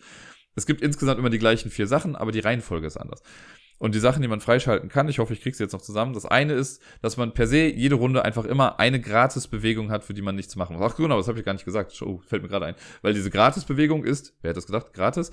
Normalerweise beim Fahren ist es noch so, dass ich auch Handkarten abgeben muss. Für, normalerweise kann man sagen, für jeden Schritt, den ich fahre, ist es, ich habe ja gesagt, man kann nur ein oder zwei Stationen weit fahren. Das ist nämlich großer Murks, was ich da erzählt habe. Man hat zwei ich habe ja zwei Aktionen im Zug und deswegen könnte ich theoretisch sagen, ich fahre dann zweimal. Wenn ich eine Karte ausgebe, egal welcher Farbe, darf ich ein Feld weit fahren. Das heißt, ich könnte einmal grün, einmal blau ausgeben und würde zwei Stationen weit fahren, das wäre mein ganzer Zug. Ich kann aber auch mehrere Farben einer Farbe ausgeben, zum Beispiel drei gelbe, und dann dürfte ich mit einer Aktion drei Schritte weit fahren. Das habe ich eben fundamental vergessen, das tut mir leid. So ist es nämlich. Und deswegen ergibt dieser Gratis-Schritt jetzt auch wieder mehr Sinn, weil man da halt eben jede Runde einfach einmal weit fahren kann, ohne irgendwas zu bezahlen. Dann gibt es die Aktion, dass ich generell drei Aktionen pro Zug habe. Das kann ich mir freischalten. Dann gibt es noch die Sache, dass ich, jetzt muss ich schon überlegen, genau, dass ich mehr Platz in meiner Bahn habe. Zu Beginn ist ja so, dass wir nur zwei jeder Farbe mitnehmen können. Wenn ich diesen einen Bonus dann freischalte, kann ich vier jeder Farbe mitnehmen. Also habe ich quasi mehr Sitzplätze in meiner Bahn. Und das letzte, ähm, bezieht sich darauf, ich habe eben gesagt, wenn man klingelt beim Passagiere aufnehmen, dann wird ein Miepel noch rausgezogen, der wird dann dazugestellt. Und wenn man das dann halt mit bezahlen kann, hat man eine Person mehr mit aufgenommen. Wenn man diesen Bonus bezüglich dieser Sache freispielt, dann ist es so, dass die Person drei Leute aus dem Miepel rauszieht und man darf sich aussuchen, welcher davon es dann werden soll. Und äh, wir haben auf, ich habe ja mit Deni gespielt und wir haben unterschiedliche Sachen gemacht. Also ich habe einmal, glaube ich, nur einen Bonus freigespielt und das war das mit diesem Gratis-Schritt. Deni hatte mehr. Deni hat auf jeden Fall immer drei Aktionen und hatte auch den Gratis-Schritt. Ich weiß gar nicht, ob er noch was freigespielt hatte. Aber er hat auf jeden Fall auch darauf den Fokus gelegt. Aber trotzdem habe ich im Endeffekt gewonnen, weil ich mehr Punkte durch die Tickets halt gemacht habe. Äh, das war ganz cool. So spielt man auf jeden Fall dann feuchtfröhlich vor sich hin, bis dann alle, ähm, ja, oder halt genug Aufträge erfüllt wurden. Dann wird die Runde noch zu Ende gespielt und das war bei uns dann doch schon irgendwie auch ein bisschen antiklimaktisches Ende, weil wir, ich weiß nicht, ich glaube, ich hatte angefangen und Deni hat dann einen Auftrag erledigt und dann war das Spiel halt direkt vorbei, weil wir dann die gleiche Anzahl hatten. Also das heißt ja, die Runde wird noch zu Ende gespielt, aber bei ihm war die Runde dann zu Ende. Das heißt, ich bin dann gar nicht mehr dran gekommen. Äh, und dann haben wir die Punkte gezählt. Und das war's. Aber uns hat beiden gefallen. Ich glaube auch, also mit mehr Leuten macht es dann noch mal ein bisschen mehr Spaß, weil man sich dann ein bisschen mehr in die Quere noch kommt. So war es halt so ähnlich wie bei Freie Fahrt, dass man äh, so ein bisschen vor sich hin äh, gedöselt hat. Es ist natürlich auch immer eine Zufallssache. Also Deni hat halt auch oft das Pech, dass die neuen Aufträge, die rausgekommen sind, immer Sachen waren, die auf der anderen Seite der Karte waren, in der ich halt gerade zugange war. Deswegen bin ich da schneller irgendwie hingekommen. Aber trotzdem, für so ein nettes kleines Spiel ist das schon echt ganz gut. Also ich kann verstehen, dass es so gut ankommt bei den Leuten. Das äh, ja, kann man schnell erklären. Es sieht nett aus, also hat meiner Meinung nach einen hohen Aufforderungscharakter. Die Glocke, die Klingel ist super, die ist, seitdem ich das Spiel habe, auch noch vermehrt im Einsatz, weil Miepel damit auch gerne rumspielt. Äh, aber so als, ja, ich kann guten Gewissens sagen, dass, es, dass ich mich freue, dass das das einzige Spiel ist, das ich quasi von der Messe irgendwie mit nach Hause bekommen habe. Ebenfalls neu bei mir eingezogen ist ein Quizspiel und zwar Smart 10. Das ist jetzt schon eine ganze Weile irgendwie auf dem Markt, aber ich habe es bisher noch nicht gespielt und äh, dachte mir eigentlich aus anderen Gründen, dass das irgendwie ganz cool sein könnte hier. Ich habe es dann aber jetzt äh, letzte Woche einmal mit äh, Wookie und Sebi gespielt, als wir im Pub zusammen waren. Und ich habe es mit Deni gestern nochmal gespielt, weil er gestern auch nochmal da war. Und Smart 10, ja, wie gesagt, ist ein Quizspiel, aber ein sehr cooles, wie ich finde, weil das so ein bisschen Push Your Luck Quizspiel, äh, also ein Push Your Luck Spiel ist. Ähm, es ist nämlich so, dass wir so eine kleine Konsole haben. Die Box, also die Schachtel ist eigentlich viel zu groß für das, was da letztendlich drin ist, aber man hat dann so eine kleine Konsole, die super cool und tragbar ist. Und da sind so Fragenkarten drin. Ich glaube, es sind insgesamt 200 Karten am Anfang drin. Also 100 Karten und die sind aber doppelseitig bedruckt. Es gibt verschiedene Kategorien, aber im Prinzip ist es so, es wird noch irgendwas gefragt und es sind 10 Antwortmöglichkeiten drumherum. Und es gibt zum Beispiel so Wahr- oder Falschfragen, sowas wie, was hatten wir jetzt? Äh, ist ein Architekt. So, und dann sind halt zehn Namen drumherum und man muss dann halt rausfinden, welche davon sind Architekt. Da sind so klein, also um die Antwortmöglichkeiten herum sind da nochmal so zehn Pinöpel, also jede Antwort ist ein so ein Pinöpel zugewiesen. Sondern wenn ich am Zug bin, dann suche ich mir eine Sache davon aus und versuche dann zum Beispiel eine wahre Antwort rauszufinden. Oder wenn es um Jahreszahlen geht, sage ich dann die Jahreszahl. Oder wir hatten noch sowas, was ist der Beruf dieser Filmfigur? Und dann sage ich jetzt zum Beispiel, da war dann äh, Denzel Washington in was weiß ich irgendwie was und der ist halt Anwalt. Dann tippe ich da drauf, sage Anwalt und dann nehme ich diesen Pinöpel hoch und darunter sieht man dann die Antwort. Wenn ich recht habe, behalte ich den Pinöpel erstmal und die nächste Person ist dran. Kann auch wieder antworten, kriegt dann den Pinöpel und so weiter. Wenn ich wieder dran bin, habe ich dann die Wahl. Entweder passe ich oder ich mache weiter. Wenn ich weitermache und ich antworte richtig, kriege ich auch wieder den Pinöpel und es geht einfach weiter. Wenn ich aber dann nochmal antworte und es ist falsch, verliere ich alle Punkte, die ich mit dieser Fragenkarte gemacht habe. Deswegen, wenn ich passe, dann verbuche ich quasi meine Punkte. Dann werden die auf mein Punktekonto gut geschrieben. Darf zwar für den Rest der Runde nicht mehr mitmachen, aber ich habe die Punkte sicher und verliere die jetzt erstmal nicht mehr. Das ist dieses Push Your Luck Ding, weil ich kann versuchen zu sagen, ja, aber ich bin mir sicher, dass das auch noch was ist, aber wenn ich jetzt irgendwie in einer Runde schon vier Punkte gemacht habe und es sind noch so zwei Sachen da und ich schwanke sehr, vielleicht nehme ich dann doch lieber die vier Punkte und riskiere es nicht, die vier wieder zu verlieren, äh, auch wenn es heißen könnte, dass ich eigentlich noch einen fünften Punkt machen kann. Ziel ist es insgesamt auf 15 Punkte zu kommen, wenn man mit einer Fragenkarte dann durch ist, also wenn entweder alle Antwortmöglichkeiten aufgedeckt wurden oder äh, wenn alle gepasst haben, dann wird die Karte einfach rausgenommen und man spielt mit der nächsten Karte weiter. Und das macht man so lange, bis jemand 15 Punkte hat. Also auch sehr, sehr einfach. Man spielt, also keine Ahnung, wenn ich das mit Wookie und Sebi spiele, so, das hat, also ich sage es mal ganz plakativ, hat es weniger Spaß gemacht, weil die beiden einfach weitaus klüger sind als ich und viel mehr wussten. Äh, bei Deni war das schon eher ein ebenbürtigerer Kampf. Das war auch echt knapp, weil wir dann irgendwie nach einer Runde beide auf 17 Punkte, glaube ich, waren. Und dann äh, hat sich ganz knapp dann noch irgendwie entschieden aber trotzdem ganz cool. Also dadurch, dass das immer so verschiedene Kategorien sind. Es gibt so eine Kategorie, die finde ich nicht ganz so cool. Da geht es dann um Reihenfolgen. Also so, wir hatten jetzt eine Sache mit die, äh, die zehn Länder mit den meisten Pfadfindern. Und dann musst du halt, also das ist dann so, dass du halt irgendwie eins aufdecken musst und auch sagen musst, welche Zahl dann dahinter steckt. Also du musst jetzt nicht mit der eins anfangen. Du kannst jetzt irgendwie sagen, jo, hier, Indien auf der drei oder so und dann deckst du es auf und guckst dann halt. Und das, das finde ich halt schwierig, weil, also, wenn es halt um Filme geht mit irgendwelchen Jahreszahlen oder Figuren oder Namen von irgendwas, okay, das ist nochmal was anderes, aber so eine Reihenfolge dann nochmal festlegen, dafür muss man ja echt ein sehr fundiertes Wissen eigentlich von der Sache haben. Das ist dann mehr schon so eine Glückssache, wie ich finde. Da steht zwar immer noch bei, mit welchem Stand das und so ist, also aus welchem Jahr dann diese Frage dann stammt. Aber das fand ich nicht so cool. Aber sonst, alle anderen Sachen machen echt Spaß. Wir hatten auch sowas mit, welche Farbe fehlt im Bandnamen. Ähm, ja. Ist auf jeden Fall ganz cool. Das System ist super gut. Es gibt ja mittlerweile auch verschiedene Erweiterungspacks dafür, also dass man noch mehr Fragen irgendwie reinmischen kann. Weil ich könnte mir schon vorstellen, wenn ich jetzt, also, ne, wenn ich das jetzt wieder mit zum Quiz bringe beim nächsten Mal, also Wookie und Sebi werden das bei, nach drei Abenden werden sie, glaube ich, alle Fragen gesehen haben. Äh, irgendwann können sie sich das dann halt wiederholen. Deswegen, ich, es gibt auf jeden Fall schon das Travel Pack, es gibt das Food and Drink Pack, es gibt generell nochmal so ein Fragen-Update-Pack mit Allgemeinwissen. Das ist schon ganz cool. Und vor allen Dingen, was ich auch gut finde, ist, dass die Erweiterungspacks halt wirklich dann nur diese Karten sind und nicht nochmal irgendwie so eine große Box, äh, die irgendwie viel zu groß ist für das, was da eigentlich drin ist. Äh, aber Smart 10 ist auf jeden Fall cool. Wie gesagt, ne, wenn die, wenn die Hauptschachtel ein bisschen kleiner wäre, fände ich es noch ein bisschen besser. Aber so als portables kleines Quizspiel für unterwegs, gerade weil diese Pinöpel auch echt fest drin sitzen, man sollte halt aufpassen, dass sie nicht verloren äh, gehen, weil wenn die weg sind, ja, dann fehlt halt einfach was. Äh, aber dadurch, dass sie so fest drin sind, ist das auch sehr robust, das Ganze. Man kann das irgendwie auch in der Bahn spielen oder im Flugzeug oder sonst irgendwo. Letzte Woche konnte ich dann online im Tabletop Simulator mit ein paar lieben Menschen Just One auch nochmal spielen. Das ist ja auch so ein, äh, ein Wort-Party-Spiel, wurde ja, glaube ich, auch Spiel des Jahres, ich bin mir gar nicht mehr sicher. Äh, und ja, ich habe schon mal drüber gesprochen, auch super simpel eigentlich. Das ist ein kooperatives Spiel, also alle spielen zusammen.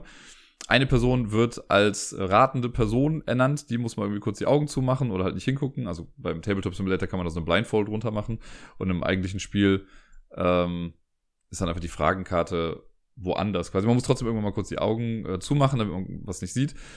Und auf einer Fragenkarte sind dann irgendwie fünf Begriffe drauf oder so oder sechs. Und das wird dann, da muss man glaube ich eine Zahl sagen. Der Begriff, den gilt es dann zu erraten. Zum Beispiel steht dann da Pirat. Und alle anderen müssen jetzt auf ihren, die haben so kleine Brettchen vor sich und da müssen sie einfach dann ein, äh, einen Hinweis draufschreiben, der mich dazu bringen wird, das Wort Pirat zu erraten. Ähm, nachdem alle was aufgeschrieben haben, dann muss man nämlich aber eigentlich weggucken und die anderen zeigen sich ihre Hinweise und sollten sich, sollten zwei Hinweise gleich sein, also wenn jetzt Person A und Person B beide Schiff hingeschrieben haben, dann canceln die sich aus. Das heißt, man will eigentlich einen einzigartigen Hinweis hinschreiben, in der Hoffnung, dass äh, ja, die anderen nicht den gleichen einzigartigen Hinweis hingeschrieben haben und die Person, die dann äh, rät, einfach auch genug Möglichkeiten dann hat, noch äh, zu raten. Wir hatten es einmal, in, also wir haben es zu viert gespielt und in einer Runde oder in zwei Runden war es, glaube ich, so, dass dann jeweils nur ein Hinweis war. Ich meine, wenn man zu viert spielt, eine Person rät, drei schreiben Hinweise auf und dann muss ja nur ein Hinweis doppelt sein und schon hat man nur noch einen Hinweis. Äh, das hatte ich, glaube ich, einmal, weil ich hatte dann, der einzige Hinweis, den ich da hatte, war Klingel. Dann habe ich dann Fahrrad gesagt und das war es dann auch. Und ich hatte aber auch einmal den Fall, dass, ich, dass die sich dann schon kaputt gelacht haben und ich dachte schon, oh Gott. Und dann hatte ich gar keinen Hinweis. Weil äh, ich glaube, das Wort, das ich finden hätte sollen müssen, wäre Paradies gewesen und alle haben Apfel aufgeschrieben. und äh, ja, dementsprechend habe ich nicht einen Hinweis dann zu sehen bekommen. Ist auf jeden Fall sehr lustig, auch super eingängig und simpel. Und wir haben, glaube ich, auch zwei, zwei Partien oder drei Partien davon haben wir auch hintereinander gespielt. Ist auch nochmal lustig, wenn man eine Person noch mit dabei hat, die so hart um die Ecke denkt und das irgendwie auch nicht abschalten kann, weil dann kommen irgendwelche Herleitungen, wo man sich denkt, so, nimm doch einfach das, was da steht, was ganz offensichtliches. Äh, ich will mich davon aber nicht ausnehmen. Ich habe da bestimmt auch nochmal irgendwie manchmal einfach falsch gedacht. Aber ich hatte auch einen Hinweis, da habe ich auch falsch gelegen, weil ich hatte die Hinweise Mehl, Zucker und Schnee. Und ich habe gesagt, weiß. Und ich dachte mir, das sind alles weiße Sachen. Was sie eigentlich sagen wollten, war Pulver. oder Puder. Nee, Puder oder Pulver? Ich weiß gar nicht mehr. Powder war es, glaube ich. Aber ist ja egal. Ähm, ja, deswegen hat das dann nicht geklappt. Aber trotzdem, spaßiges kleines Spielchen für zwischendurch. Auch so ähnlich wie, keine Ahnung, äh, hier Cross Clues, weil Cross Clues ist nochmal ein bisschen spielerisch anspruchsvoller. Äh, aber Just One, ich kann so nach und nach doch immer mehr verstehen, dass viele das halt so cool fanden. So als kleines Spiel für zwischendurch oder halt auch ein Spiel, wo man nicht viel Regeln erklären muss, ein Spiel, das wirklich alle mitspielen können am Tisch. Dafür ist Just One einfach echt gut gemacht. Zum Schluss dieses kleinen Online-Spieleabends haben wir dann noch zu dritt eine Runde Diamant gespielt und das war's dann auch an dem Abend. Diamant ist ein Push-Your-Luck-Spiel, hatten wir eben schon mal eins, äh, mit dem Quiz-Ding. Und Diamant ist, glaube ich, auch so eins, mit eins der ersten Push-Your-Luck-Games, die ich so kannte. Can't Stop war, glaube ich, noch davor. Diamant kam dann aber kurze Zeit später. Man konnte das damals auch in der Brettspielwelt spielen, dadurch habe ich das dann kennengelernt. Ich habe es irgendwann mal meiner Schwester geschenkt. Da haben wir das dann mal gespielt. Ich habe es auch mal bei Lampalooza nochmal äh, gespielt. Mittlerweile habe ich es ja halt auch hier. Ich habe es, glaube ich, extra für Lampalooza dann sogar gekauft damals. Und äh, ja, die Idee ist auch sehr simpel. Man macht nämlich eigentlich die ganze Zeit die gleiche Sache. Man spielt fünf Expeditionen durch. Wir sind alles höhlenforschende Menschen die äh, ja möglichst viele Schätze so mitnehmen wollen, alle Indiana Jones. Wir gehen alle gemeinsam in die erste Höhle rein und dann werden so nach und nach Karten aufgedeckt. Und Karten gibt's in drei verschiedenen Arten. Entweder sind es ähm, Karten mit Rubinen drauf.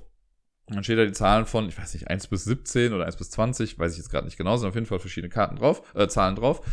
Und immer wenn so eine Karte aufgedeckt wird, dann bekommen alle, die noch in der Höhle sind, die gleiche Anzahl fair aufgeteilt an Rubinen. Das heißt, wir waren jetzt zu dritt. Das heißt, wenn da jetzt äh, eine 6 draufsteht, dann würde jeder von uns zwei Rubine bekommen. Wenn da eine 5 drauf stünde, dann bekämen wir jeweils einen Rubin und die restlichen zwei, die übrig bleiben, die bleiben dann auf der Karte erstmal liegen. Dann geht man weiter in die Höhle rein oder man guckt halt mal, weil nach jeder Karte, die aufgedeckt wird, passiert dann nämlich das gleiche. Da muss man mit seinen, mit, man hat zwei Karten auf der Hand, einmal mit ich möchte weitergehen, einmal mit ich möchte wieder zurückgehen. Das legt jeder erstmal verdeckt hin, dann wird's aufgedeckt. Wenn alle weitergehen wollen, yay, dann drückt man einfach die nächste Karte auf.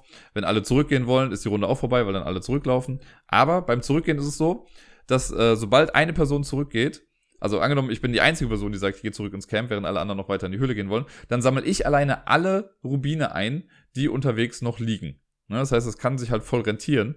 Äh, wenn da irgendwie schon noch fünf Rubine sind oder so und es wird mir gerade ein bisschen zu brenzlig in der Höhle, dann nehme ich diese fünf noch mit und bin sicher schon mal wieder zurück und hab die dann auch. Nur wenn ich es halt geschafft habe, auch rauszukommen aus der Höhle, dann kriege ich diese Rubine auch in meine kleine Schatzkiste rein.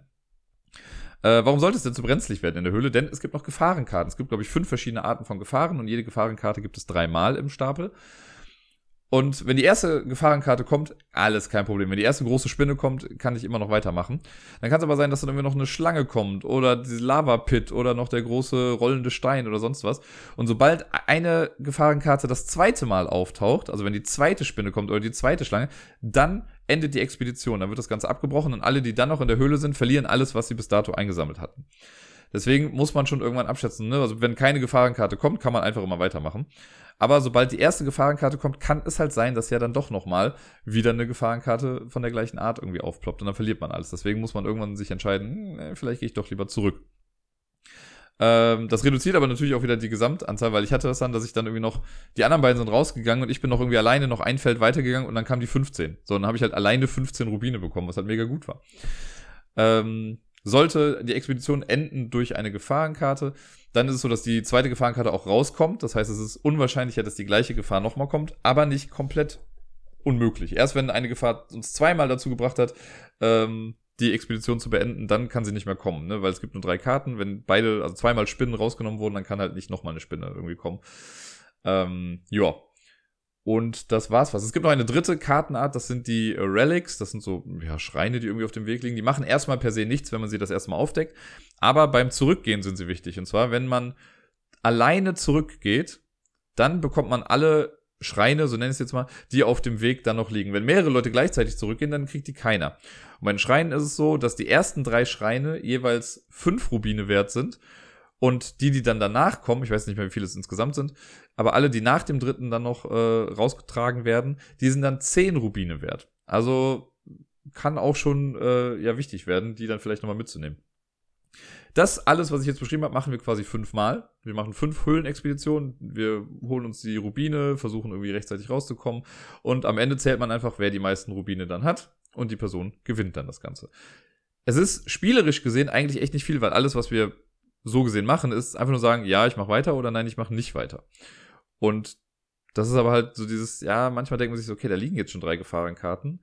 Ich bin mir ziemlich sicher, dass die anderen beiden jetzt rausgehen. Vielleicht sollte ich noch eine Karte weitermachen. Einfach in der Hoffnung, noch ein paar extra Diamanten irgendwie oder Rubine dann irgendwie abzugreifen. Meistens ist es dann genau der Moment, wo dann doch irgendwie alles den Bach runtergeht. Äh, und man hätte sich dann äh, doch nicht dazu entscheiden müssen. Aber ich bin halt ein großer Fan davon, weiterzumachen. Deswegen äh, hat sich das in dem Fall mal gelohnt, aber ich habe auch schon genug Spiele gehabt. Can't Stop ist ja auch ein gutes Beispiel dafür, dass es äh, dann doch auch immer mal wieder in die Hose gehen kann. Ich habe ja eben schon mal gesagt, dass Deni auch äh, gestern nochmal da war und wir haben zu zweit auch nochmal Schotten Totten gespielt. Der, äh, eins der besten Zwei-Personen-Spiele aller Zeiten. Ich habe es schon länger nicht mehr gesagt, glaube ich. Und ja, da haben wir äh, ein Best of Three von gespielt. Die erste Runde ging an ihn, die zweite ging an mich und die dritte ging an ihn. Schottentotten, für die, die es nicht kennen, nur ganz kurz so. Wir haben äh, eine Auslage aus neun Grenzsteinen. Das kann man nur zu zweit spielen. Zwischen uns liegen so neun kleine Plättchen. Und man hat Handkarten auf der Hand. Ich glaube, sechs Stück sind's. Es gibt 54 Karten insgesamt in äh, sechs verschiedenen Farben, jeweils die Zahlen von eins bis neun. Und wenn ich am Zug bin, muss ich eine Karte spielen und eine Karte ziehen. Dann ist die andere Person dran, macht das gleiche und so weiter und so fort, bis eine Siegbedingung eintritt.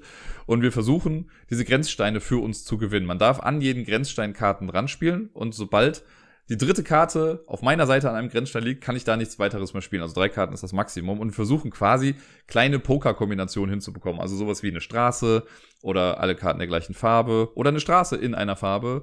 Und wenn man davon nichts hat, vielleicht ein Drilling oder einfach nur die höchste Summe, die da irgendwie liegt. Ähm, und es kann auch sein, dass ich schon drei Karten an einen Stein gespielt habe, äh, Deni aber noch nicht. Das kann er dann später auch noch machen.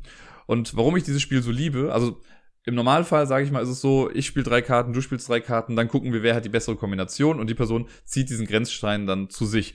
Man gewinnt das Spiel, wenn man entweder insgesamt fünf der neuen Grenzsteine hat, einfach weil man dann die Mehrheit hat, oder wenn man es schafft, drei direkt nebeneinander liegende Grenzsteine zu bekommen. Auch dann gewinnt man das Spiel. Warum ich Schottentotten so liebe, das sage ich auch jedes Mal, ist, dass man auch durch Logik gewinnen kann quasi. Denn ähm, wenn ich jetzt Karten hinspiele und ich habe meine drei, Kombina also drei Karten schon gelegt und ich kann anhand der ausliegenden Karten beweisen, dass du nicht mehr gewinnen kannst, dann kriege ich auch diesen Grenzstein. Also man muss nicht wirklich immer darauf warten, dass beide Personen drei Karten da gespielt haben, sondern man kann das auch einfach durch Logik entscheiden. Und das finde ich halt ganz cool, weil man dann auch nochmal ganz anders auf die Karten achtet oder mal Karten an das Spiel, weil es kann ja sein, dass du noch auf genau diese eine Karte wartest. Du brauchst die rote 8 zum Beispiel, äh, weil du schon die rote 9 und die rote 7 da hast. Wenn ich die rote 8 auf der Hand habe, kann ich dich entweder zappeln lassen oder ich kann die rote 8 einfach bei mir irgendwo hinspielen und damit dann zeigen, dass du das nicht mehr schaffen kannst da drüben und deswegen gewinne ich dann diesen Stein. Das finde ich, also es gibt mir immer eine große Befriedigung, das irgendwie so zu spielen. Habe ich jetzt auch schon äh, sehr häufig gespielt. Ich glaube, ich bin jetzt bei fast an 30 Mal dran oder so, wenn nicht sogar noch mehr. Und äh, ich finde, für so ein Spiel ist das halt doch schon auch irgendwie viel. Und Schottentotten, ja, wird auf ewig, glaube ich, in meiner Spielesammlung bleiben, auch wenn ich insgesamt, äh, glaube ich, häufiger verloren habe als gewonnen habe. Nach Schottentotten haben wir dann zwei Runden das perfekte Wort gespielt. Das habe ich ja auch noch nicht seit allzu langer Zeit hier zu Hause und habe es dann ein paar Mal schon spielen können. Und jetzt habe ich es äh, mit Deni dann gespielt. Der kannte es noch nicht, aber die Regeln sind ja zum Glück super eingängig und schnell, so dass man das einfach auch flott runterspielen kann, weil man muss ja im Prinzip nur neun Wörter erfinden, also nicht erfinden, sondern auf neun Wörter kommen. Und äh, ja, wir haben einmal mit der normalen Variante gespielt und dann direkt auch einmal mit der Expertenvariante auf der Rückseite. Und äh, beide Male konnte ich für mich entscheiden. Ich habe auch direkt einen neuen Highscore für mich aufgestellt mit, ich glaube, 226 Punkten oder so. Und das war schon äh, lustig, weil wir es, glaube ich, zweimal hatten, dass wir das gleiche Wort aufgeschrieben haben. Einmal war es so, dass Deni irgendwie super schnell das Wort da stehen hatte und ich habe da noch voll lang überlegt, bis ich dann irgendwann drauf gekommen und war dann voll stolz und dann meinte er so, ja, habe ich auch. Und äh, bei irgendeinem anderen war es so, dass wir beide, glaube ich, relativ schnell einfach das gleiche Wort hingeschrieben haben. Ähm, und ich finde es immer wieder lustig, welche, also man kann ja echt auf verschiedene Approaches gehen. Bei Deni hatte ich so das Gefühl, er guckt wirklich, dass er diese Spezialbuchstaben oder Buchstabenkombinationen, sowas wie NT, NG, CH und so, dass er die eher mit seine Worte einbaut. Ich habe eher geguckt, dass ich den Vokal am häufigsten benutze, der gerade fünf Punkte bringt, die Runde. Deswegen habe ich halt, ich glaube, in einer Runde gab das E irgendwie fünf Punkte, deswegen habe ich 13 Mal das E gehabt. Oder davor die Runde war es dann das A, da habe ich dann super auf das A reingenommen. Einfach damit ich dadurch noch mehr Punkte dann generiere. Zweimal hatte ich es, glaube ich, dass ich ein Wort, also mir nur irgendwas Pupsiges eingefallen ist, irgendwie ein Wort mit G und neun Buchstaben oder so und alles, was mir einfiel, war Gleise. Keine Ahnung. Ich glaube, Deni hatte dann das Gespenst und das war dann genau passend. Gut, dann waren es nicht neun Wörter, sondern neun Buchstaben, sondern acht. Keine Ahnung, ich zähle es nicht. Ähm, aber ja, ich finde es immer ganz cool, dass dann doch so unterschiedliche Sachen kommen. Manchmal auch relativ nah beieinander, dass irgendwie nur ein Vokal irgendwie anders war. Äh, und gerade in der Expertenvariante ist ja nochmal cool, dass man dann ja auch noch gucken kann, dass man den Buchstaben trifft, auf den der Pfeil dann zeigt in diesen besonderen Feldern. Das hat bei mir, glaube ich, wenn überhaupt nur einmal geklappt. Aber äh, man fühlt sich dann doch relativ smart, finde ich, wenn man das doch irgendwie hinbekommt solche äh, Special-Dinger dann zu treffen. Ich finde es nach wie vor cool, mir macht's Spaß, ist echt ein schönes, kleines äh, Absackerspiel oder ein Spiel für zwischendurch oder ein Party-Starter, wie auch immer man das nennen möchte. Ist auf jeden Fall schnell gespielt, weil jede Runde dauert ja nur eine Minute. Man spielt neun Runden lang, also insgesamt, keine Ahnung, spielt man halt elf Minuten vielleicht dieses Spiel und dann kann man auch direkt einfach nochmal spielen. Das letzte Spiel, das ich mit Deni gestern dann gespielt habe, war Railroad Inc. Das äh, ist schon wieder was her, dass ich das das letzte Mal physisch gespielt habe Also ich glaube drei Monate oder so oder vier Monate in etwa. Denn das letzte Mal habe ich auch mit Deni gespielt im Zug, als wir äh, gemeinsam eine Freundin besucht haben. Und jetzt haben wir es hier nochmal eben gespielt und ich habe nochmal festgestellt, dass ich um einiges ordentlicher zeichne als Deni, weil wir haben danach mal kurz verglichen und bei mir sah es einfach schöner und sauberer aus. Auf Instagram könnt ihr äh, euch angucken, wie schön es aussah, was ich da gemalt habe. Und ich hatte wirklich eine, eine echt gute Runde. Also ich hatte am Ende nur fünf offene Enden, was, wie ich finde, wenig ist. Und irgendwie hat alles gepasst. Also ich konnte alle, also von den, wie viel sind es? Äh, zwölf Ausgängen konnte ich zehn miteinander verbinden. Dann haben wir mit der Flusserweiterung noch gespielt. Auch die habe ich komplett richtig durchbekommen. Also es war ein langer Fluss und er hat äh, die Ränder berührt, sodass es dafür nochmal drei Extrapunkte gab. Ja, und auch sonst kamen einfach genau die Würfelgesichter, die ich so brauchte. Bei denen sah es anders aus. Deni meinte, er hatte noch nie, also seit langem schon nicht mehr so eine schlechte Partie Railroad Inc. gespielt. Und er sagt, das liegt ein bisschen daran, wenn er es online spielt, dann hat er mehr Möglichkeiten auszuprobieren und kann irgendwie einen Würfel nochmal drehen und kann mal gucken, was irgendwie ist. Hier hat er halt keine Lust, dann so viel Zeit dafür zu investieren. Was ich auch ganz cool finde, weil sonst wird es irgendwann langweilig. Aber äh, ja, Railroad Inc. habe ich jetzt seit, seit wann gibt es das? Seit zwei, drei Jahren oder so. Und das spiele ich immer noch gerne. Also ich bin auch nach wie vor ein großer Freund aber von der blauen Edition. Es gibt ja auch die rote. Mittlerweile gibt es ja noch gelb und grün und lila oder so. Äh, das sind diese Challenge-Dinger. Die habe ich jetzt, da habe ich noch keins von gespielt. Aber blau gefällt mir irgendwie noch am besten, weil ich mag die Flüsse, weil das einfach nur eine dritte Streckenart ist im Prinzip. Äh, die Seen finde ich auch noch cool, weil die einem helfen, das Netzwerk einfach generell zu erweitern. Und ja, Railroad Inc. ist so ein kleines Feel-Good-Game, was man einfach mal so eben runterwürfeln kann. Wenn man mit der Erweiterung spielt, dann geht es ja auch nochmal eine Runde schneller. Normalerweise spielt man, glaube ich, sieben Runden, so würde man dann nur noch sechs spielen, also haben wir dann auch gemacht. Und äh, ja, das ist ganz cool. Also für die, die es gar nicht kennen, bei Railroad Inc. ist es so, dass wir ein äh, Raster haben aus Feldern. ich weiß gar nicht, ich glaube 8x8 oder 7x7. Bin mir nicht ganz sicher. Eins, zwei, drei, vier. Ich glaube, es ist 7x7. Ähm, ja, definitiv 7x7, genau. Und am Rand gibt es so verschiedene Pfeile, die quasi die Eingänge sind in das Netzwerk. Äh, es gibt Schienen und es gibt Straßen im Standardspiel. Und es gibt vier weiße Würfel. Die werden gewürfelt und alle müssen das, was auf diesen Würfeln drauf ist, dann einzeichnen. Da sind halt verschiedene Streckenabschnitte drauf. Entweder eine Gerade, eine Kurve oder eine T-Kreuzung ähm, in jeweils Straße oder Schiene. Und dann gibt es auch so ein paar Mischmaschdinger, die dann irgendwie als äh, Schiene anfangen. Dann kommt quasi eine Haltestelle und dann wird es eine Straße. Und das gibt es auch nochmal als Gerade oder als Knick. Äh, sondern das wird gewürfelt und das versucht man dann einzuzeichnen. Man darf immer nur das Netzwerk erweitern oder halt am Rand anfangen an so einem Ding. Und am Ende des Spiels, wenn man dann nach sieben Runden alles voll hat, dann guckt man, man kriegt Punkte für die Ausgänge, die man verbunden hat im Netzwerk. Man kriegt Punkte für die längste, das längste Schienenstück, für die längste Straße, die man hat.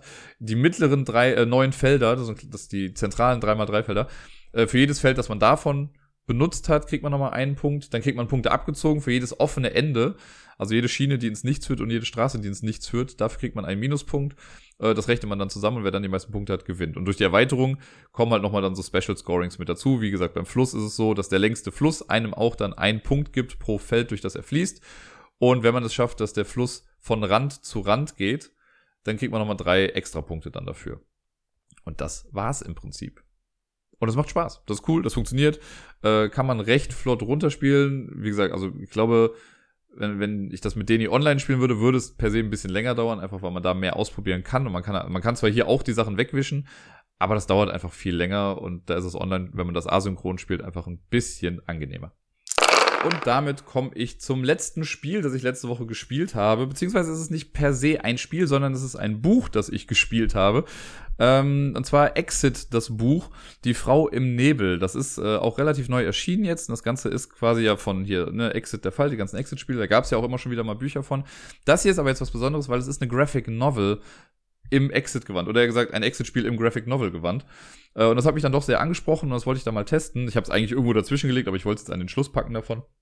Von meiner Aufzählung hier. Äh, ich habe circa anderthalb Stunden gebraucht, möchte ich sagen, dafür. Äh, es ist wie in den X-Fans, es sind zehn Rätsel insgesamt. Und ja, wenn man es fertig hat, dann kann man quasi gucken, wie gut man abgeschnitten hat. Die Zeit spielt da gar keine Rolle. Äh, da wird, also man muss keine Zeit stoppen oder sowas. Ähm, die Anzahl der Hinweise, die ist quasi so ein bisschen die Wertung am Ende. Bei mir waren es jetzt, ich habe glaube ich drei Hinweise oder vier Hinweise gebraucht. Ich finde es auch ganz gut, dass sie sagen, wenn man einen Hinweis gelesen hat und dieser Hinweis hat einem voll nicht geholfen, weil man das schon alles gemacht hat, dann zählt der auch nicht. Das hatte ich nämlich zum Beispiel, dass ich an einer Stelle hing und ich hatte schon eigentlich alles gemacht irgendwie und erst der dritte Hinweis war dann was, wo dann schon so viel gesagt, das und das musst du machen. Aber alles andere wusste ich halt schon bis dahin. Äh, ja, das hat Äh, soweit war das schon ganz cool. Und ja, ich habe mich einen Abend halt hingesetzt, habe dann angefangen zu lesen und die Rätsel, gehen wir erstmal darauf ein, die Rätsel, also es wird als Einsteiger-Ding betitelt. Ähm, ich fand acht der zehn Rätsel einfach, also für mich einfach. Klar musste ich hier und da ein bisschen nachdenken, aber acht Rätsel waren äh, machbar total. Eins fand ich frustrierend. Das zieht sich ja gerade irgendwie durch. Das war schon das letzte Mal, dass ich so einen einfachen Fall irgendwie gemacht habe, glaube ich, oder davor dann das mal, dass ich, äh, dass das ein einfaches Rätsel war, was einfach wenig Sinn ergeben hat. Und hier fand ich das einfach sehr frickelig und so. Das hat auch irgendwie keinen Spaß gemacht, aber äh, da musste ich mir dann nämlich auch Hilfe holen. Und das letzte Rätsel, was eigentlich ein ganz cooles Feature hat, wie ich finde. Aber da habe ich eine Sache einfach, also ich sag mal, da habe ich eine Sache nicht gesehen. Ich wusste genau, was ich machen muss. Ich wusste, was zu tun war. Und es ist genauso wie bei den Exit-Fans so, dass wir immer dreistellige Zahlencodes quasi finden müssen. Und ich habe aber nur zwei Zahlen gesehen. Ich weiß nicht, ob es daran lag, dass ich mir da was auf eine gewisse Art und Weise angeguckt habe oder äh, vielleicht war ich einfach nur zu blind und so, aber ich habe es einfach nicht gesehen und ich habe es mir echt sehr gründlich irgendwie angeguckt. Ich müsste, also ich kann es mir im Nachhinein ja nochmal angucken, vielleicht muss ich nochmal drüber gucken, vielleicht sehe ich es jetzt mit einem frischen Auge dann doch nochmal anders. Abgesehen davon fand ich die Rätsel aber echt alle ganz cool. Äh, und das haben sie ja ganz nett gemacht, weil man hat keine Drehscheibe wie bei den normalen Exit-Fans, sondern äh, man hat so im Buchrücken quasi drin, da muss man so, Schei äh, so Streifen ausschneiden äh, hinten erstmal, die schiebt man dann in so eine kleine Dekodierhilfe mit rein und wenn man die Zahl dann hat, dann stellt man die auf einer Seite ein, blättert dann um und dann kriegt man eine Seitenzahl genannt. Aber nicht nur die Seitenzahl, sondern auch drei Symbole dazu, so die Exit-typischen Symbole. Und äh, das haben sie ganz nett gemacht, denn man hat nur die richtige Seite gefunden, wenn zum einen die Seitenzahl stimmt und auf dieser Seitenzahl auch die Symbole dann zu sehen sind, die damit abgebildet werden. Weil es kann ja auch sein, dass ich durch Zufall auf irgendeine Seite komme und es sieht so aus, als würde es stimmen. Aber wenn die äh, Symbole nicht stimmen, dann hat man das Rätsel halt auch falsch gelöst. Ähm, ja, die Rätsel sind auch allesamt schön unterschiedlich, also es werden verschiedenste Sachen bedient. Es ist so ein bisschen ich hatte das schon mal bei einem Fall, wo ich dann manchmal dachte, hm, ist das jetzt gerade künstlerische Freiheit oder gehört das zum Rätsel? Also, ne, ist jetzt eine Sache, haben sie das jetzt da reingemalt, weil das wichtig ist, oder haben sie das einfach gemacht, weil es schön aussieht und dann ist aber nicht ganz klar gewesen. Das war nicht so oft wie bei diesem anderen Ding. Da hatte ich das ja an zwei Fällen irgendwie, dass man sich da nicht so ganz sicher war. Äh, aber ja, bei einem Rätsel fällt es mir gerade einfach im Prinzip schon was schneller ein, dass da, äh, ja, dass man das auch anders hätte verstehen können. Die, den, den Grafikstil mag ich total gerne. Den finde ich super. Den finde ich cool. Das hat echt Spaß gemacht, das, sich das anzugucken, das Ganze. Auch wenn ich stellenweise das Gefühl hatte, ja, wie soll ich das sagen? Oft war es ein bisschen unübersichtlich, was gerade eigentlich passiert, weil man dann irgendwie gefühlt fünf Panel lang nur irgendwelche Füße sieht, die stolpern oder so. Äh, aber so an sich fand ich es dann doch irgendwie ganz cool. Wenn es wichtig wird, hat man schon genug gesehen. Und dann, ähm, ja, ein Kritikpunkt, den ich habe an der Sache, weil ich hatte Spaß damit, auf jeden Fall. Ich fand es auch cool und sollte nochmal so eine Graphic Novel rauskommen davon, hole ich mir auf jeden Fall, weil, wie gesagt, das hat mir echt Spaß gemacht. Aber ich fand das Writing nicht so cool. Also irgendwie das, das Storytelling, die Idee ist halt irgendwie, dass zwei Jugendliche, nenne ich es jetzt mal, und der kleine Bruder von dem Mädel, äh, die gehen in ein verlassenes Haus, wo es angeblich spuken soll oder so. Und das sind wohl YouTuber oder so, die wollen halt auf jeden Fall ein Video davon machen, wie sie sich halt da durchkämpfen durch dieses Haus oder so. Und ich finde durch die Bank weg alle drei mega unsympathisch. Das macht keinen Spaß, denen dabei zuzugucken, wie sie diese Rätsel lösen und wie sie miteinander interagieren. Weil gefühlt auf jeder zweiten Seite wird sich gestritten, wird sich angezickt, wird was vorgeworfen. Es ist einfach nicht spaßig, sich das durchzulesen. Das hätte man irgendwie ein bisschen netter machen können, wie ich finde. Ähm, ja, fand ich halt ein bisschen anstrengend, mir das dann auf Dauer irgendwie durchzulesen. Davon aber abgesehen, finde ich die, den Ansatz echt ganz cool. Das ist wie mit den Exit-Spielen, also das Buch ist jetzt hin, also ich kann das jetzt nicht irgendwem anders geben und sagen, löst du das doch mal, weil man schon halt, äh, man hat mit dem Buch einschneidende Erlebnisse, wenn ihr versteht, was ich meine. Ähm, ja, und wenn man jetzt mal über dieses eine Rätsel hinwegsieht, vielleicht geht's ja auch mir so, vielleicht haben alle anderen das total simpel hinbekommen, aber ich fand's halt schwierig und sehr knifflig und so. Ich glaube, wie gesagt, ich habe, glaube ich, drei oder vier Hinweise insgesamt gebraucht, die mir weitergeholfen haben. Und äh, ja, ich hoffe, dass es irgendwie weitergeht in dieser Richtung, weil das finde ich auf jeden Fall für mich ansprechender als die Rätselbücher, wo nur Text drin steht oder so. Das fand ich jetzt hier schon irgendwie ein bisschen cooler, eben weil es halt auch schön anzusehen ist und ja, wenn die es hinbekommen, dass da noch weiter so abwechslungsreiche Rätsel kommen. Ich habe ja bei einer Sache, habe ich von Anfang an gedacht, boah, das hat safe irgendwas mit irgendeinem Rätsel zu tun. Hat es dann im Endeffekt nicht leider. Aber das wäre voll die gute Idee gewesen. Da hab ich, ich habe voll die super gute Idee für so ein Rätsel.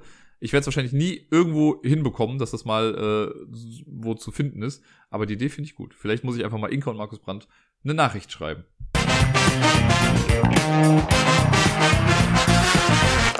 Die Top 10 Liste des heutigen Tages ist eine, die ich vor ein paar Wochen schon mal irgendwie erstellt hatte, hatte noch im Speicher und dachte mir jetzt heute einfach mal, komm, haust die doch mal raus.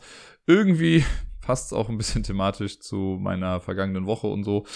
Ähm, und zwar sind das die, äh, ist eine nicht gerankte Top 10 Liste. Also es sind schon die 10 Spiele, die mir da als erstes eingefallen sind und die, die passen da sehr gut zu.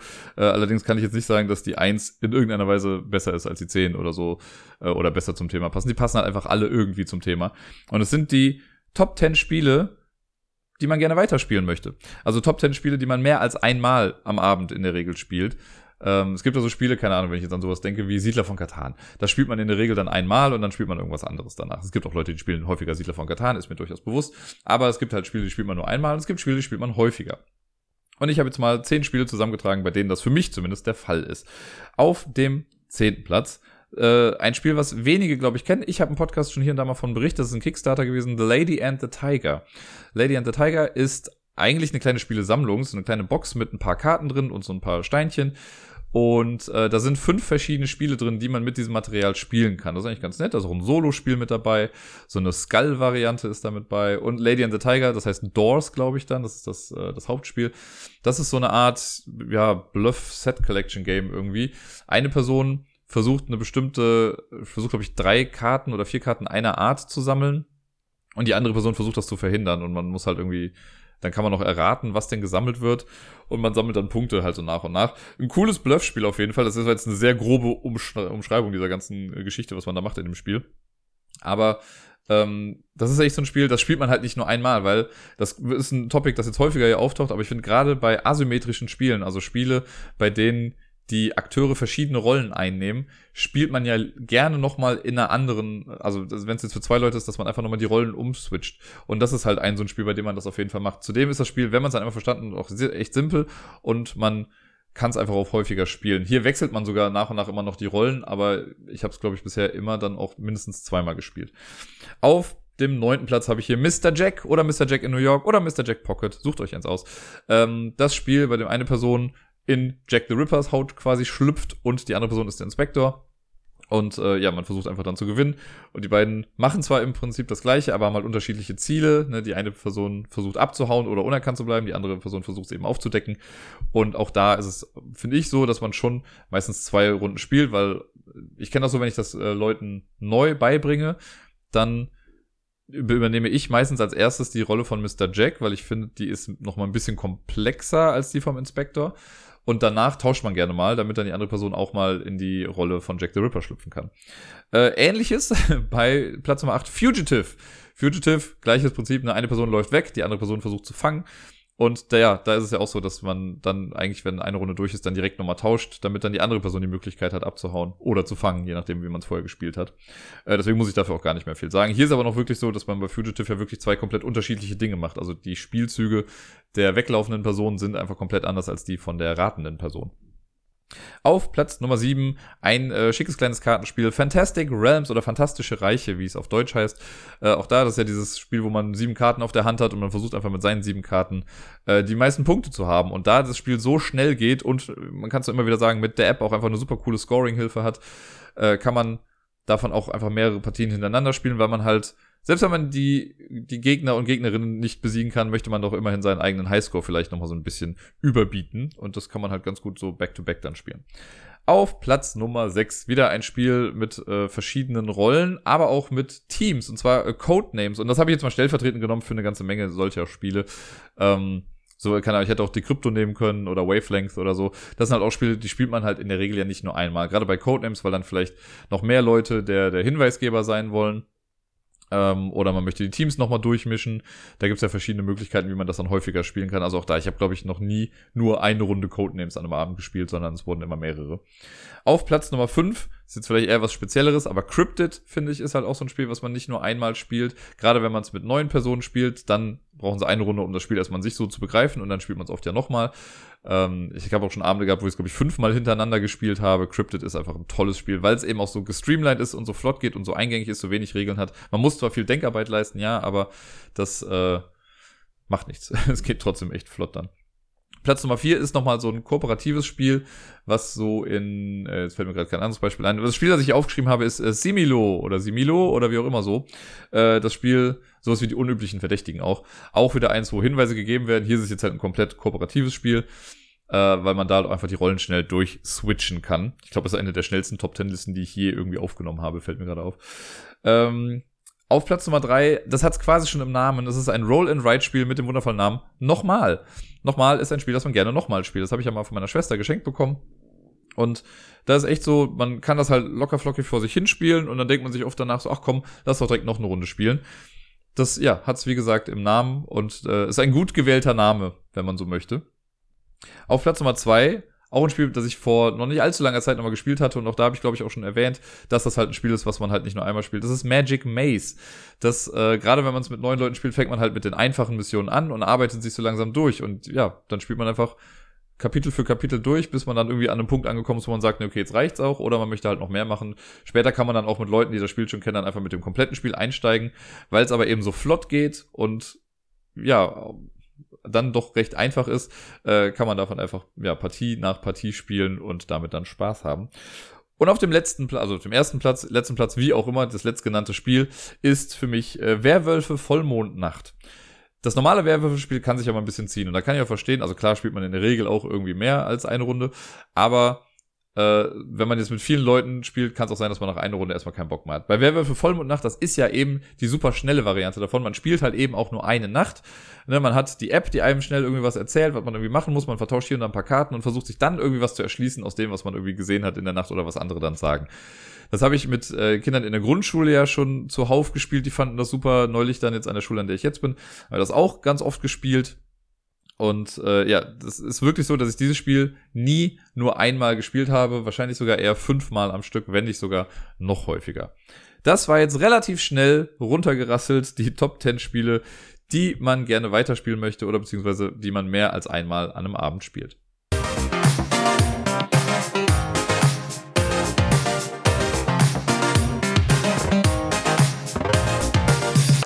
Und sonst so. Oh boy, wo fange ich denn an? Fangen wir erstmal mit schönen Dingen an. Wie wär's damit?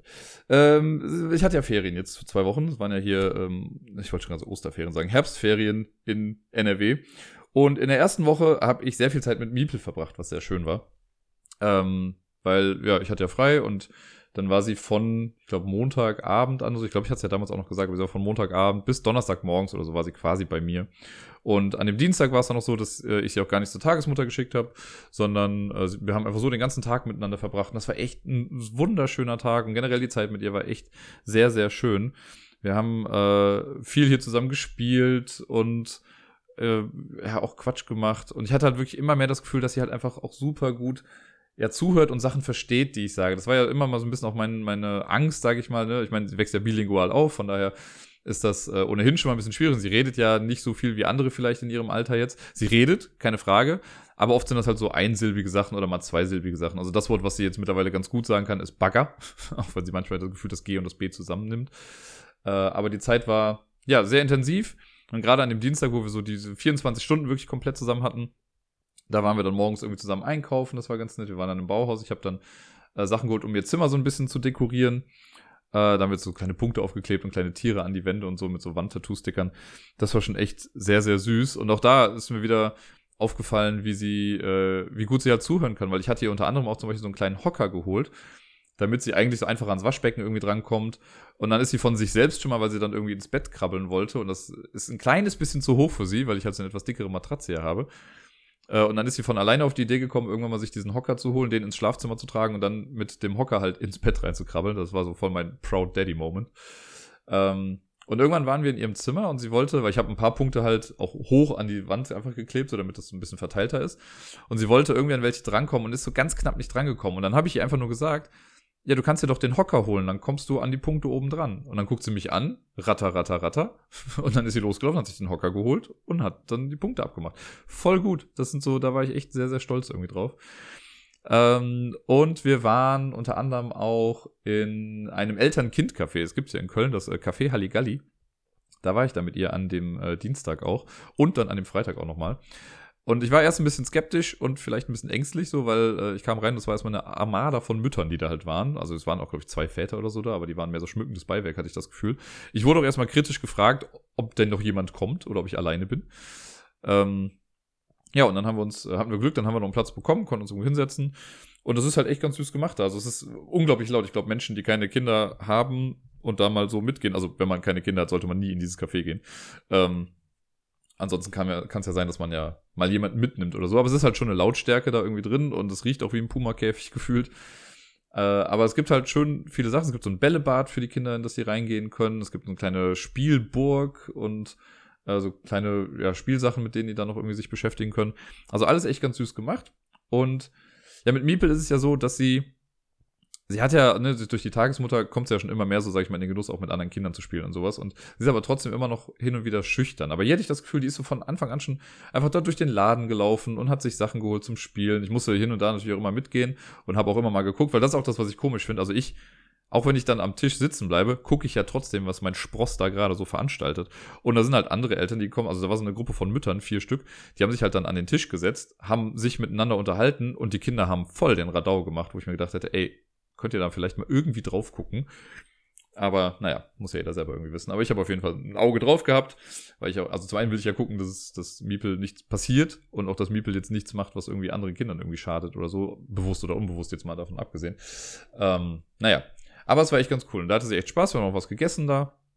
Und ja, am liebsten wäre sie wahrscheinlich sogar noch länger geblieben. Aber an dem Dienstag waren wir dann so kurz vor knapp schon da. Sie haben dann nicht mehr viel länger aufgehabt. Äh, und am Freitag war ich dann aber auch nochmal mit ihr da. Das war dann ganz gut. Wir hatten nicht reserviert oder so. Und die meinten auch so, ja, eigentlich sind sie gerade voll. Aber gerade als wir dann kamen, ist ein Tisch frei geworden. Da konnte ich mich dann auch wieder mit ihr hinsetzen. Und ja, sie blüht da total auf. Das war wirklich, wirklich schön, sie da äh, spielen zu sehen. Und ja, so richtig unbekümmert quasi dann da einfach mal das Kindsein auszuleben. Sehr, sehr cool. Und auch sonst, wie gesagt, die ganze Zeit hier mit ihr war äh, ja sehr schön und sehr intensiv. Das hat schon Spaß gemacht. Dann war ja die, die Spielemesse, hat ja donnerstags angefangen, beziehungsweise Mittwoch schon. Mittwoch war auch so der Tag, wo ich noch so ein bisschen ah, dachte, ich wäre doch irgendwie ganz gerne da. Ich kann's, nach wie vor stehe ich immer noch voll hinter meiner Entscheidung. Äh, und ich fand gerade so, was ich über den Samstag höre, dass es dann doch irgendwie was voller war, als es vielleicht eigentlich hätte sein sollen. Ähm, hat mich dann nochmal in dem bestärkt, so, dass ich, dass es richtig war, nicht hinzugehen. Auch wenn viele jetzt gesagt haben, dass sie es irgendwie ganz gut umgesetzt fanden, aber nee, ich hätte mich, glaube ich, nicht wohl damit gefühlt und deswegen war es auch in Ordnung. Aber ich habe ja eben auch schon erzählt, dass ich ja dann durch diese Twitter-Aktion, durch äh, Tobi und den Pile of Happiness, dass ich da äh, trotzdem an ein Spiel gekommen bin. Da bin ich nach wie vor noch dankbar, dass das funktioniert hat. Also nochmal danke, ihr drei Hauptakteure in dieser Geschichte. Das äh, war schon sehr, sehr cool. Und sonst ja, ich habe jetzt halt immer so ein bisschen geguckt, was so auf der Messe irgendwie beliebt war. Es gab ja auch schon beim Brettagogen jetzt schon so eine Messe, Messe-Rückblick, beziehungsweise das, was sie so gespielt haben, da haben sie ein bisschen was drüber erzählt. Sind schon nette Sachen dabei. Keine großen Überraschungen, wie ich finde. Ähm, ich war halt am meisten eher überrascht von hier Lisbon Tram 28, so dass das jetzt noch den Weg so zu mir gefunden hat. Äh, und dass ich auch ganz gerne spiele. Gut, ich habe es jetzt einmal gespielt, aber ich finde es halt ganz cool und ich würde es jetzt gerne auch behalten und nochmal spielen demnächst. Äh, aber ja, und jetzt äh, hoffe ich aber doch sehr, dass es dann nächstes Jahr einfach zur Messe kommen kann und dass ich nächstes Jahr zur Messe kommen kann. Ja. Und nun, ich weiß, äh, man sagt so schon im Englischen, uh, The Elephant in the Room. Äh, und Leute, die mir bei Instagram folgen, äh, werden es sich eh schon gedacht haben. Und ein paar Menschen habe ich das hier und da schon noch irgendwie gesagt, was sie gefragt haben und äh, weil sie sich Sorgen gemacht haben. Letzte Woche gab es halt ja keine Folge. Ähm, aus einem, ja, im Prinzip recht simplen Grund. Äh, mir ging's scheiße. Und äh, es ist halt schon krass, weil ich habe mir überlegt, es gab bisher nur einmal, also ich zähle jetzt mal im Sommer nicht mit, im Sommer habe ich ja quasi äh, einfach nur noch eine Woche länger Sommerpause gemacht als äh, ursprünglich geplant. Das zähle ich jetzt mal nicht dazu, aber sonst gab es äh, bisher nur einen einzigen Moment, glaube ich mal, an dem ich nicht eine Folge bewusst aufgenommen habe. Und das war die Geburt von Miepel. Weil sie an einem Montag geboren war, habe ich äh, mich damals dann ja zu, äh, logischerweise dazu entschlossen, keine neue Folge rauszuhauen, weil mir das dann doch ein bisschen wichtiger war. Ähm, und ja, jetzt äh, ist das zweite Mal und äh, ich kann es lange drum rumreden, aber äh, die Pik Dame hat sich von mir getrennt. und das hat mich äh, sehr hart aus der Bahn geworfen. Das war letztes Wochenende. Und ich habe nach wie vor noch immer sehr damit zu kämpfen, aber ich, ja, hätte ich das letzte, ich hätte mich letzte Woche Montag hinsetzen können und hätte sagen können, ach fuck it, um mich abzulenken, nehme ich jetzt den Podcast auf. Aber äh, ja, die Chance wäre da gewesen, dass ich vielleicht im Podcast in Tränen ausgebrochen wäre oder sonst irgendwie was. Und das wollte ich euch dann doch irgendwie ersparen. Ich meine, ich habe jetzt gerade auch schon wieder voll den Knoten im Magen, irgendwie, wenn ich drüber spreche, weil es ist, es ist zwar jetzt über eine Woche her, knapp über eine Woche her, äh, aber ich habe jeden Tag damit zu kämpfen gerade. Ähm, und ja, dementsprechend, wir waren auch nicht in Hamburg. Ne? Wir wären ja eigentlich am Dienstag nach Hamburg gefahren und am Samstag dann wiedergekommen. Das ist dadurch dann auch ins Wasser gefallen. Das hat das Ganze auch nicht einfacher gemacht. Ich hätte natürlich auch alleine nach Hamburg fahren können, aber alleine der Gedanke daran, mich alleine dann für fünf Stunden in den Zug zu setzen, äh, alleine ins Hotel einzuchecken und zwei Drittel von jedem Tag alleine durch die Stadt zu latschen, weil meine Freunde wären zwar da gewesen in Hamburg, aber die müssen ja auch alle arbeiten, also hätte ich sie halt immer nur abends sehen können das, äh, das hat mich schon im Vorfeld mental einfach so fertig gemacht, dass ich mir gedacht habe, nee, das kann ich nicht, das schaffe ich einfach nicht. Das ganze Geld ist natürlich dann in den Sand gesetzt für den Urlaub, was auch nicht so super geil ist. Und ja, das äh, beschäftigt mich eingehend. Und also ich bin sehr dankbar, dass meine Freunde das gerade so aushalten, dass ich denen quasi tagtäglich irgendwie damit die Ohren voll heule, wie scheiße es mir doch geht, weil ja, ist so. es geht mir einfach nicht gut gerade und ich habe noch, also es ist gerade Sonntag, wo ich den Podcast aufnehme und ich habe noch keine Ahnung, wie ich ab morgen wieder auf der Arbeit funktionieren soll, weil morgen geht halt dann ja der Alltag auch wieder los. So gesehen war es jetzt ganz gut, dass ich die Woche frei hatte. Da konnte ich mich jetzt noch so ein bisschen, ja, auch mit mir beschäftigen und ja, was soll ich da großartig sagen? Das ist einfach. Ich dachte, das ist es jetzt. Ich dachte, das ist gut. Ich habe, also nach wie vor bin ich total verliebt und würde sie jetzt vor der Tür stehen würde ich sagen, endlich. ja, komm wieder zurück, bitte. Ähm, aber ja, ist halt scheiße. Und ich habe letzte Woche mehreres versucht, um irgendwie über das alles ja nicht nur hinwegzukommen, sondern das Ganze erstmal irgendwie zu verarbeiten. Natürlich, es gibt auch Leute, die dann sagen so, ja, dann stürze ich halt direkt ins nächste Abenteuer oder mach sonst irgendwas, aber das kann ich halt nicht. Ich bin nicht so ein Typ, ich bin vor allen Dingen jemand, der Emotionen auch, ja, richtig durchleben muss irgendwie, um sie zu verarbeiten. Ich kann mich jetzt nicht einfach, ich könnte versuchen, es zu ignorieren. Ne, könnte einfach irgendwie wie gehabt weitermachen und einfach so tun, als wäre nichts. Aber es ist halt was so. Und ich merke ja, wie sehr das an mir nagt. Wobei das noch nicht mal, das ist nochmal das falsche gesagt, so, es nagt nicht an mir, nein, es frisst mich irgendwie so ein bisschen auf. Und äh, ich habe keine Ahnung, Deni hat dann irgendwann so geschrieben, so ja, dann versuch das doch mal in kreative Bahn zu lenken, so, dann mach doch irgendwas, nimm einen Song auf oder so. Das ist ja was, was ich immer mal wieder irgendwie mache, so kleine Lieder schreiben oder sowas.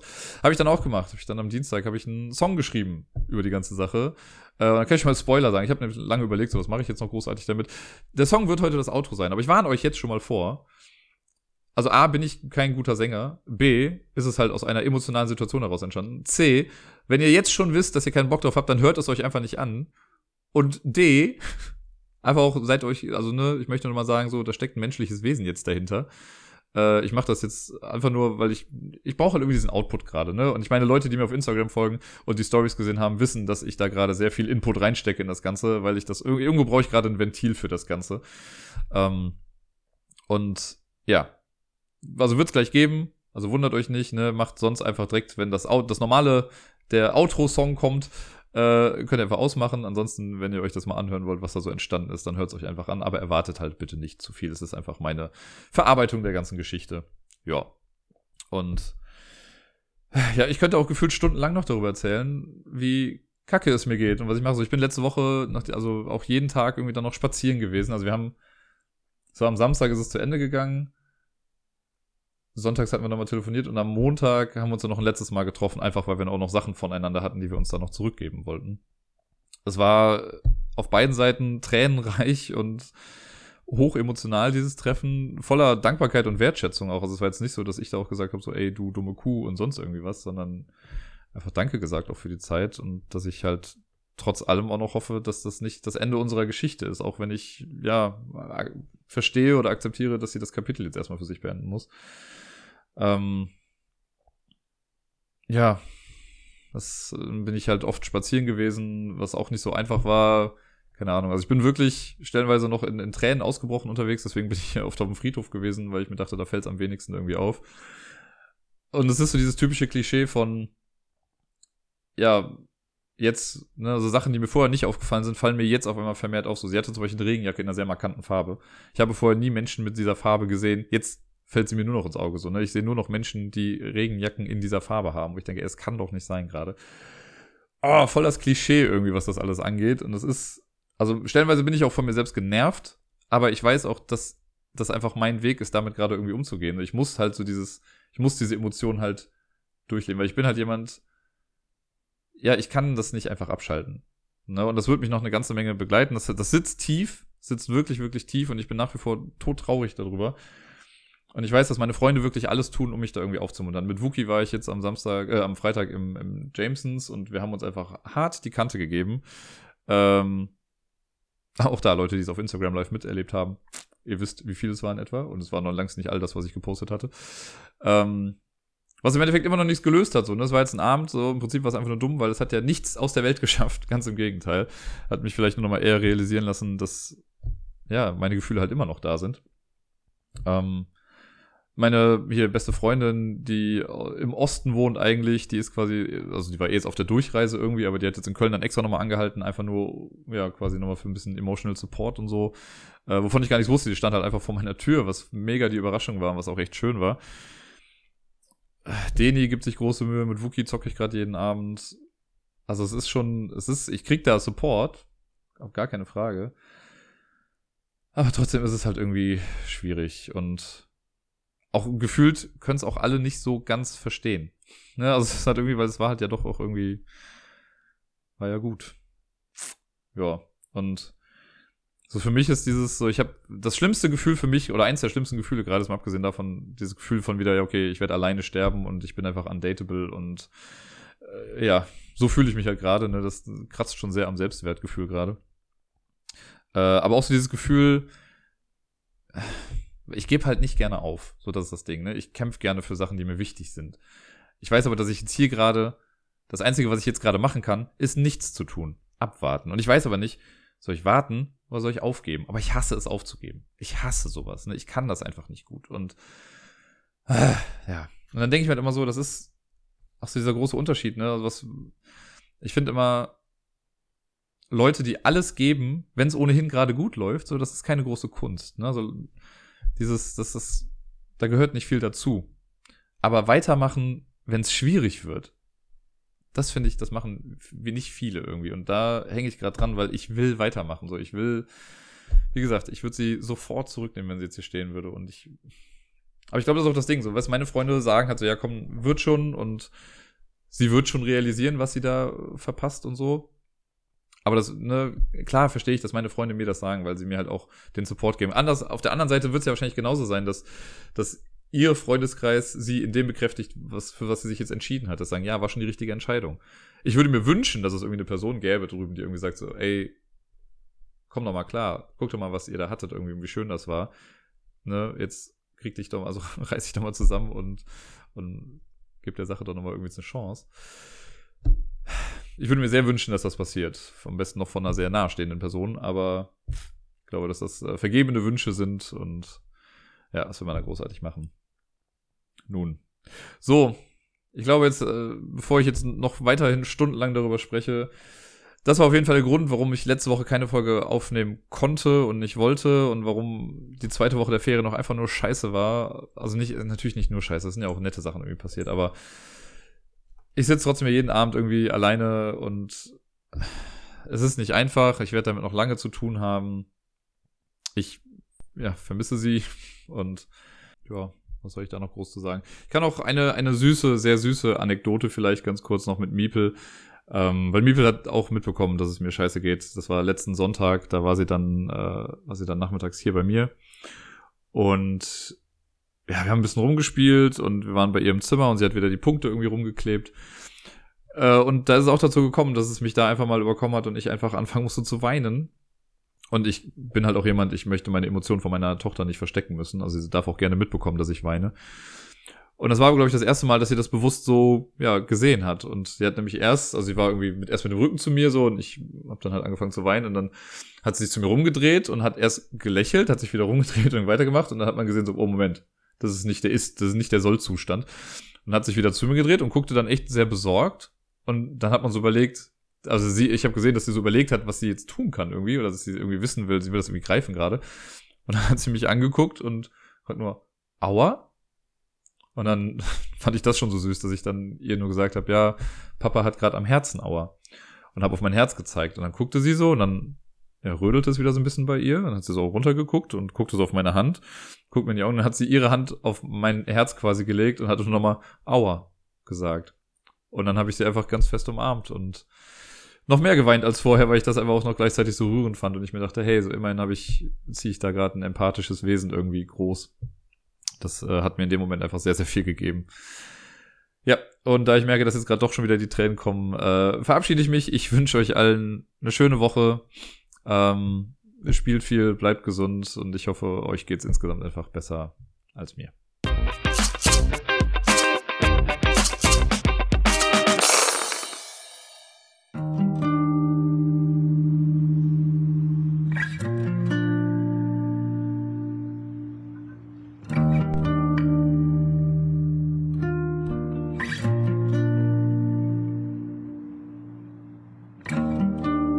Saw you cry and walked away. Tears running down your face. I really wanted to stay. Emotions all over the place. It was hard not to turn around and hold you tight. I couldn't hear a single sound. This just doesn't seem right. Think of all the things we've done, happy memories, everything felt light. The times we had so much fun, and when we didn't have to fight, feelings hit us by surprise, and we just jumped right in. Everything we did felt more than nice. Still, it ended in the bin. Now I'm here wondering how you are. Numb from all the pain in me. Hurts to feel that we're apart. I really wish that you could see the future that we both could share, you and me, together and strong. It all feels so unfair. Every moment without you feels so long. I don't know what to do feeling the emptiness inside. I really tried to push through the pain that is too big to hide. I know we can do this and learn from our mistakes. It's a chance we just shouldn't miss. Trust me, let's take that leap of faith. And I'm still wondering how you are numb from all the pain in me. Hurts to feel that we're apart. I really wish that you could see the future that we both could share, you and me, together and strong. It all feels so unfair. I guess that's why I wrote this song.